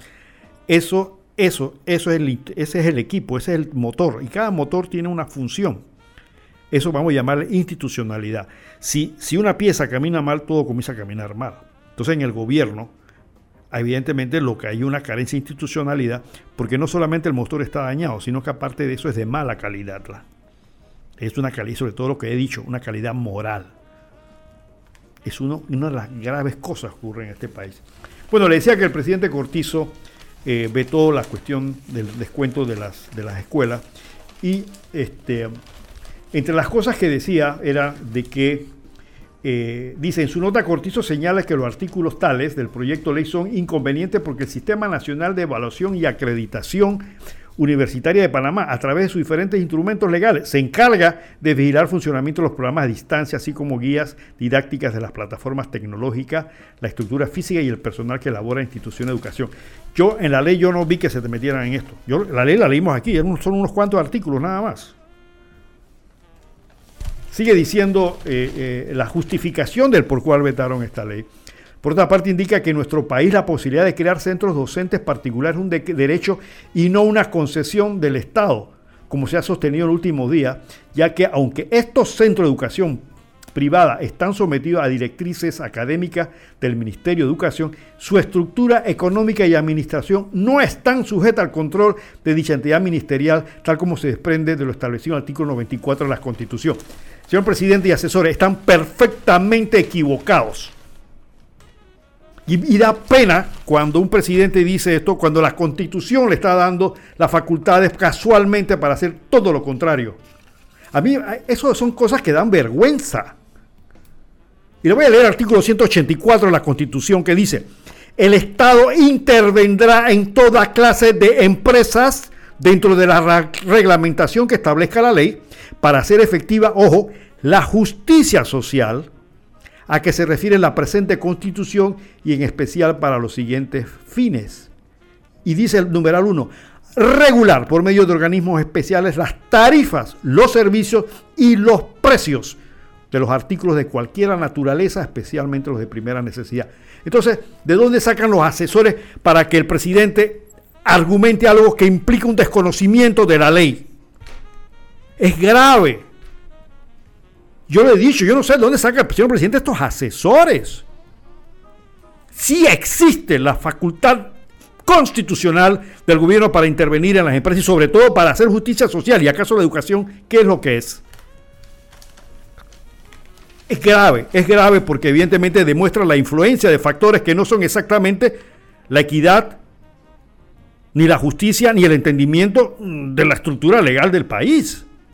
Claro que quieren defender a la empresa privada, en este caso la educación, pero hay una mala interpretación de esto, porque yo sí estoy de acuerdo que la ley fue mal dirigida porque se basó en la cantidad de estudiantes. Pero es que la cantidad de estudiantes de un colegio no significa que sea rentable o que la rentabilidad. Debieron fijarse en la rentabilidad. Lo que pasa es que los diputados no tienen la menor idea de conceptos financieros y entonces se van por el número de estudiantes. Entonces habría que ver eh, si una, si una escuela tiene un rendimiento X, entonces sobre eso te voy a hacer descuento. ¿Por qué? Porque sé que no le vas a afectar su flujo de caja. Pero puede ser que una escuela tenga mil estudiantes y tenga un flujo de caja muy reducido. Le clavas un descuento y la vas a descalabrar. Aparte de eso, el gobierno debió, en alguna forma, respaldar financieramente a las escuelas, porque son, también son empresas, respáldalas entonces. ¿A través de qué? Crea un fedicomiso. Hay miles de mecanismos, para eso tienes, para eso pagas un pocotón de plata en asesores. Para que te digan, me acá, la escuela está tropezada, ¿cómo la vamos a ayudar? Viene, viene, el populismo legislativo y que bueno, va a hacer un descuento, sin importarle mucho el tema de los flujos de caja, es decir, de la plata que generan, sino por la cantidad de estudiantes. Me parece un error en cuanto a apreciación para establecer esto. Segundo, el gobierno debió darle también un apoyo al sistema educativo privado. Pero los conceptos que utilizan para vetar están demostrando una perfecta incapacidad y una limitación en cuanto al conocimiento de la estructura constitucional del país. Sigue diciendo textualmente, la educación particular se concibe y desarrolla en un ámbito de libertad de empresa, donde la competencia constituye el motor de la economía. Es un principio liberal, neoliberal, que utilizan todos los economistas actualmente, tal como se concibe en el convenio de Organización Mundial de Comercio que determina que para los efectos del mismo se comprende la libre competencia económica como la participación de distintos agentes económicos en el mercado actuando sin restricciones en el proceso. Este es un, este es un mi, estimado señor presidente, este es un, razonamiento neoliberal desfasado frente a una realidad como la que se está viviendo en el país. Y sobre todo usted tiene las herramientas legales, constitucionales, para poder orden en estas cosas. Pero hay que tener, ¿sabe qué? Lo que se llama arrestos. ¿Qué significa arresto? Capacidad, voluntad, valentía de tomar decisiones y decir, espérate un momentito, por un lado tú, Ávila, no estás en lo correcto, pero tú también empresa privada. No es que la educación se va a regir por las normas de la empresa privada. ¿Por qué? Porque no es que la educación sea una concesión, porque hay dos cosas que están confundiendo. Una cosa es el derecho a la educación y otra cosa es la libertad de educación, que son dos cosas diferentes. Pero si usted tiene asesores que no tienen la menor idea de esto, y yo no sé quién hizo este tipo de, de justificación donde un servicio público de primer orden como es la educación, lo dejan bajo la competencia de la Organización Mundial de Comercio. ¿Qué pasa? Ese es, un descalabro total. Cuando la constitución le está dando pausa socialdemócrata de cómo debe manejar el país y cuáles son las líneas a seguir. Ah, pero es que da miedo tocarlo. Pero hay que tener valentía, hay que tener liderazgo y sentarlo a los dos en la mesa. A un lado al diputado Ávila y por otro lado a la empresa privada y decirle, acá, a la educación estamos jodidos ahora mismo, hay que ayudar a los padres de familia. Bueno, ¿qué? A ver, ¿cuánto te estás ganando al año? Un millón. Muéstrame los estados financieros, tus declaraciones de renta. Entonces tú sí me vas a hacer un descuento de tanto. ¿Por qué? Porque aunque yo te baje el 30%, los, los, accionistas no van a quebrar, van a seguir funcionando. Las escuelitas que no pueden, entonces yo le voy a dar un sostén. Esas son las decisiones de un gobernante, de un estadista. Y eso es provisional. Banco Nacional, voy a hacer un fedicomiso para ayudar a las escuelitas que están jodidas. Voy a ayudar a los padres de familia, ¿para qué? Para que le paguen las escuelas. Y después los padres de familia me pagan a mí. Estamos bien, entonces camina el asunto, ¿verdad? Pero no busquen estas justificaciones, mi estimado señor presidente, porque eso es una ridiculez, hombre. Es una perfecta ridícula. No puede ser que un mandatario justifique esto en esa forma porque están demostrando un total desconocimiento de los principios que regulan la legalidad constitucional en cuanto a lo que es el derecho y la libertad de educación. Qué pena da. Yo, hubiera encontrado otra, otra cosa, pero no esto. Entonces, por ahí dice Leandro Ávila que fue que le pagaron unos abogados eh, los colegios para hacer este tipo de cosas. Evidentemente que es una posición totalmente de extrema derecha, donde se está desconociendo lo que es el derecho y la libertad de educación. El derecho de educación en Panamá está regulado constitucionalmente. La libertad de educación también lo está. Pero libertad de educación significa casualmente eso. Tú puedes poner la escuela que te dé la gana. Y puedes poner los precios que te dé la gana. Pero cuando hay una condición de justicia social, como dicen ahora, donde los padres de familia no pueden pagar, donde la escuela, evidentemente que la escuela necesita sus ingresos para pagar a los demás. Pero ¿qué pasa? En muchos colegios ahora no están pagando electricidad. Los aire acondicionados están apagados por meses. Los salones están vacíos. No se están usando los laboratorios. No están consumiendo los insumos laboratorios. No están pagando las, las famosas licencias de internet que cobran y que le cobran a todos los padres de familia. Entonces todo eso hay que sentarse a analizarlo financieramente. Ok, no vas a tener los flujos, pero ¿cuánto te estás ahorrando? En los costos. Entonces vamos a sentarnos a analizar esto desde el punto financiero. No, no por el número de estudiantes. Eso no es realmente... Lo que pasa es que Ávila se fue por ese lado. Pero había que analizar la parte financiera. Todos los accionistas quieren ganar plata, nadie quiere meter plata en una escuela para perder. Yo estoy claro en eso y así debe ser. Pero si tú me dices, ven acá y dale un descuento a esta gente, yo voy a apoyar a los padres, yo te voy a apoyar a ti como escuela, para que esto camine, para que esta rueda camine. Pero no busquen esta justificación, presidente, hombre. Eso da pena, hombre. Yo pensé que iba a haber un veto más razonado, una cosa que tuviera un sentido. Pero esto, en la forma que lo hicieron, evidentemente que refleja eh, una tremenda incapacidad. Y si fue gente de afuera que lo hizo, pues evidentemente qué pena que se dejen llevar eh, por ese lado. Bueno, este, la Cámara de Comercio tiene un nuevo presidente. Eh, la prensa publica algunas de las posiciones de nuevo presidente de la Cámara de Comercio, que me parece y estoy totalmente de acuerdo con el planteamiento que ha hecho el señor de Casa.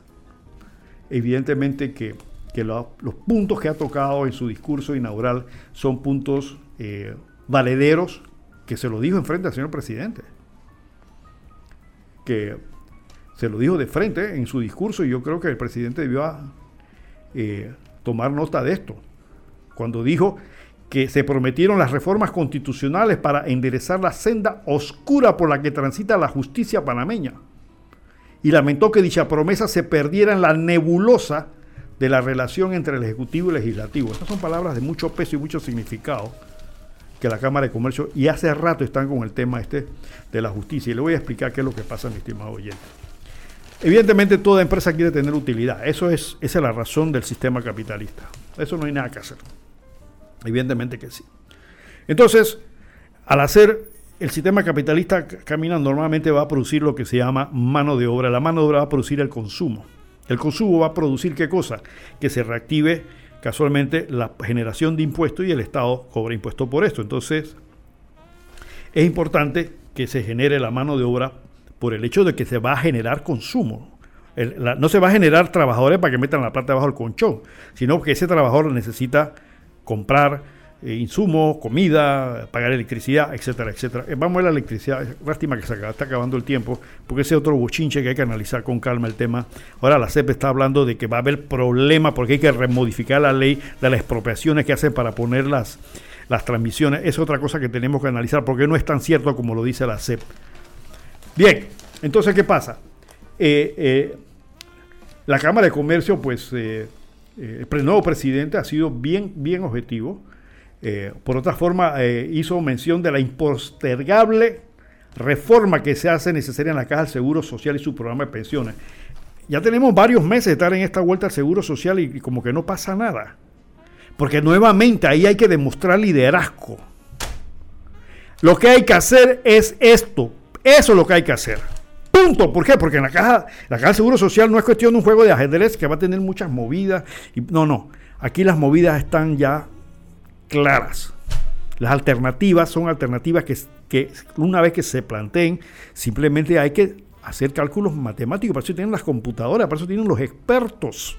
Esto es un problema financiero. Entonces esto no es un problema político y demás. Ahora, ¿qué es lo que está arrojando todo esto, mi estimado oyente? Y eso que una de las oyentes que me llamó sobre el tema del seguro social. Que ha habido una completa ineficiencia de la Junta Administrativa de la Caja del Seguro Social como una de las causas primarias de todo lo que está pasando. Esta gente debería estar presa por incompetentes, porque se han perdido millones de dólares del pueblo panameño, porque la Caja del Seguro Social se ha convertido en un bastión político. Ahí se nombra gente, es una verdad que todo el mundo sabe. El doctor Martís renunció como director de la Caja del Seguro Social, ¿por qué? Porque yo conozco personalmente al doctor Martí, sé qué clase de persona es. Son de esas personas que dices, ven acá, eh, eh, tiene mucha influencia oriental.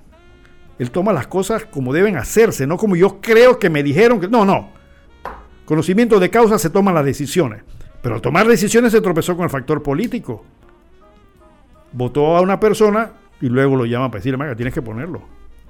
¿Por qué? Si el tipo no funciona. No, lo tienes que poner. Entonces, ninguna persona seria que sea responsable de su persona como profesional y como funcionario público está dispuesto a aceptar este tipo de cosas. Entonces el seguro social, como decía una vez el doctor César Quintero, donde le metes el dedo sale la pus. Entonces hay que tomar decisiones de una vez, ya. No es cuestión de que eh, los otros quieren que entre a las Naciones Unidas, el otro quiere que vengan los marcianos, el otro no sé qué, y al final de cuentas no avanzamos. Todo el mundo sabe cuál es el problema. No es que el Seguro Social per se esté quebrado. Como institución no lo está.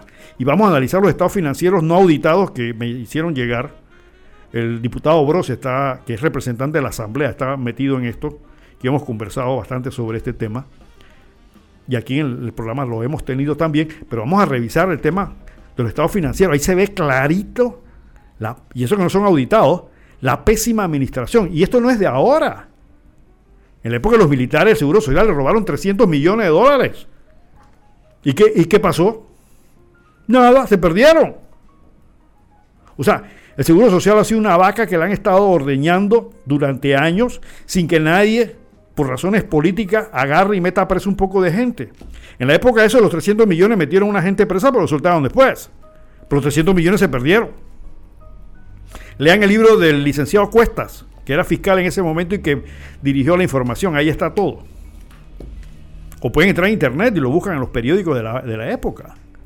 Entonces, el seguro social requiere una actitud de un líder que sepa tomar decisiones y que afronte los riesgos de esas decisiones, porque ninguna de las decisiones que se tome va a ser la que va a poner feliz a todo el mundo. Pero si el barco se está hundiendo y hay que tirar carga para que no se hunda, hay que hacerlo. Y si en esa carga hay 3, 4 que hay que tirarlo al agua para que se salven 100, hay que hacerlo. Entonces hay que depurar la caja, de, la caja de seguro social. Pero ya le digo, hay que hacer una depuración no solamente de orden financiero, sino de orden administrativa y sobre todo de orden moral. De orden moral porque de otra forma no vamos a caminar. Como el tema de la constitución, todo el mundo le echa la culpa a la constitución actual porque la constitución es la culpable. No, la constitución no es culpable de nada, hombre, somos nosotros. Sí, la constitución tiene una serie de fallas institucionales que sí hay que reformar. Yo estoy de acuerdo que hay que reformar la constitución. Lo que sí no estoy de acuerdo es hacer una constituyente porque vamos a quedar en manos de, de las agendas ocultas que hay detrás de la intención de una constituyente. Un pueblo ignorante como el nuestro, políticamente inconsciente de esto con un déficit de ciudadanía, como dice la doctora, con lo que yo llamo una, una anemia de moralidad. Enfrentarse a una selección de 60 diputados para hacer una constitución que nadie sabe qué es lo que va a hacer, porque dice, dice en el artículo que publicó el señor Eisman, de que preguntarle qué es lo que, qué es lo que, cómo va a ser la constitución, parece una pregunta que no, que no es del momento. ¿Cómo que no es del momento? Si casualmente la constitución es como un barco que tú tienes que saber dirigir. Entonces no sepa decir, Vamos a hacer un barco nuevo. ¿Y entonces cómo vas? Ah, no sé. ¿Para dónde va? No, en el camino lo armamos. ¿Y con qué va a estar hecho? Bueno, no sé. En el camino vamos a buscar los materiales. Así estamos en el tema de la constituyente. Hacer un barco, ¿para dónde va? ¿Con qué materiales lo vamos a hacer? ¿Quién lo va a dirigir? La constitución no crea sinvergüenza, los sinvergüenzas somos nosotros. ¿Usted cree que estos diputados que acaban de irse de vacaciones, exceptuando el grupo de los buenos, los muchachos y demás, ¿Usted cree que es la constitución lo que lo formó moralmente? ¿Usted cree que es la constitución la que le dijo a trampa, se, se, una incapaz? preocúpate solamente por, por, por, ser populista. Haz leyes que no sirvan. La constitución no lo hizo. La constitución es la casa que haya jueces corruptos. La constitución es la hace que, que un magistrado sea eh, eh, tildado de corrupto. La constitución no hace eso. Tú, como persona, eres el corrupto. La constitución no te obliga a ser corrupto. Absolutamente. O sea, puedes hacer la mejor constitución del mundo, pero si seguimos igual, ¿qué vamos a hacer? Entonces dicen algunos, bueno, pero ¿cuándo? ¿Cuándo qué? Vamos a comenzar por exigirle a los diputados que a escoger gente, porque si, si en la asamblea hubiera, en lugar de, de cinco muchachos, hubiera 60 muchachos como ellos, las cosas caminarían diferentes. Usted te puede imaginar que en lugar de, de 71 diputados, en lugar de cinco independientes, con esa mentalidad que tienen ellos, con ese frescor que vienen, con esa incontaminación todavía política, estuviesen manejando la asamblea. ¿Qué usted cree que pasaría? ¿Tú crees que le va a valer la constitución? Van a, el comienza a caminar por otro lado. Porque no es, la constitución. Ahora, hay que hacer los cambios, hay que hacer cambios estructurales, claro que sí estoy de acuerdo con eso, pero yo no me arriesgaré a una constituyente. Esa no va a ser la solución de todos los problemas. Bueno, se nos está acabando el tiempo, mi estimado Rage. Sí, ya nos tenemos que ir. alguien me dijo que, que hiciera algún eh, un, consejo chino, así que vamos a traer nuevamente, me lo pidieron a Confucio, Confucio, eh, pensador chino 400, 300 y pico años antes de Cristo, decía lo siguiente, y lo voy a leer en chino para que se entienda, para que me entiendan bien. Decía el maestro Confucio, con esto se quiere significar que los gobernantes no deben aumentar sus riquezas particulares a base de las lentas públicas. Y que la única riqueza y recompensa del que gobierna debe consistir en la práctica de la justicia y la equidad. Se lo repito en español para que los funcionarios públicos que estén escuchando entiendan. Dice, con esto quiere significar que los gobernantes no deben aumentar sus riquezas particulares a base de las rentas públicas y que la única riqueza y recompensa del que gobierna debe consistir en la práctica de la justicia y la equidad. Dice diciendo Confucio, si los gobernantes solo piensan en aumentar su riqueza personales, se lo diarán de hombres perversos quienes aparentarán ser ministros justos y el reino será dirigido por estos hombres depravados. Si los gobernantes solo piensan en aumentar sus riquezas personales, se rodeará de hombres perversos quienes aparentarán ser ministros justos y el reino será dirigido por estos hombres depravados. ¿Se parecerá en algo lo que está pasando en nuestro país con estos pensamientos de Confucio? Bueno, nos tenemos que ir, definitivamente ya se nos acabó el tiempo y no me queda más que decirle que recuerda que la vida es como una moneda que hay que saber gastarla a tiempo y con gracia. Y no te olvides, pero no te olvides nunca Qué, bueno, qué bueno para los gobernantes que el pueblo no piense y regala un libro es el mejor regalo que puedes dar. Y como dice el presidente del Salvador, Bukele, la plata alcanza si no se la roban. Así que si el gran arquitecto universo lo permite, estaré con ustedes el próximo sábado. Gracias a Rachel, el soporte de cabina, a todo el personal de Radio Ancon. Y nos escuchamos el próximo sábado. Y ya saben, llamen, pero un poquito más corto para que otros puedan participar. Aquí tengo un poco de llamada diciéndome que mucha gente. Pero que yo lo entiendo. Todo el mundo tiene derecho y tiene clara de hablar. Así que hasta el próximo sábado.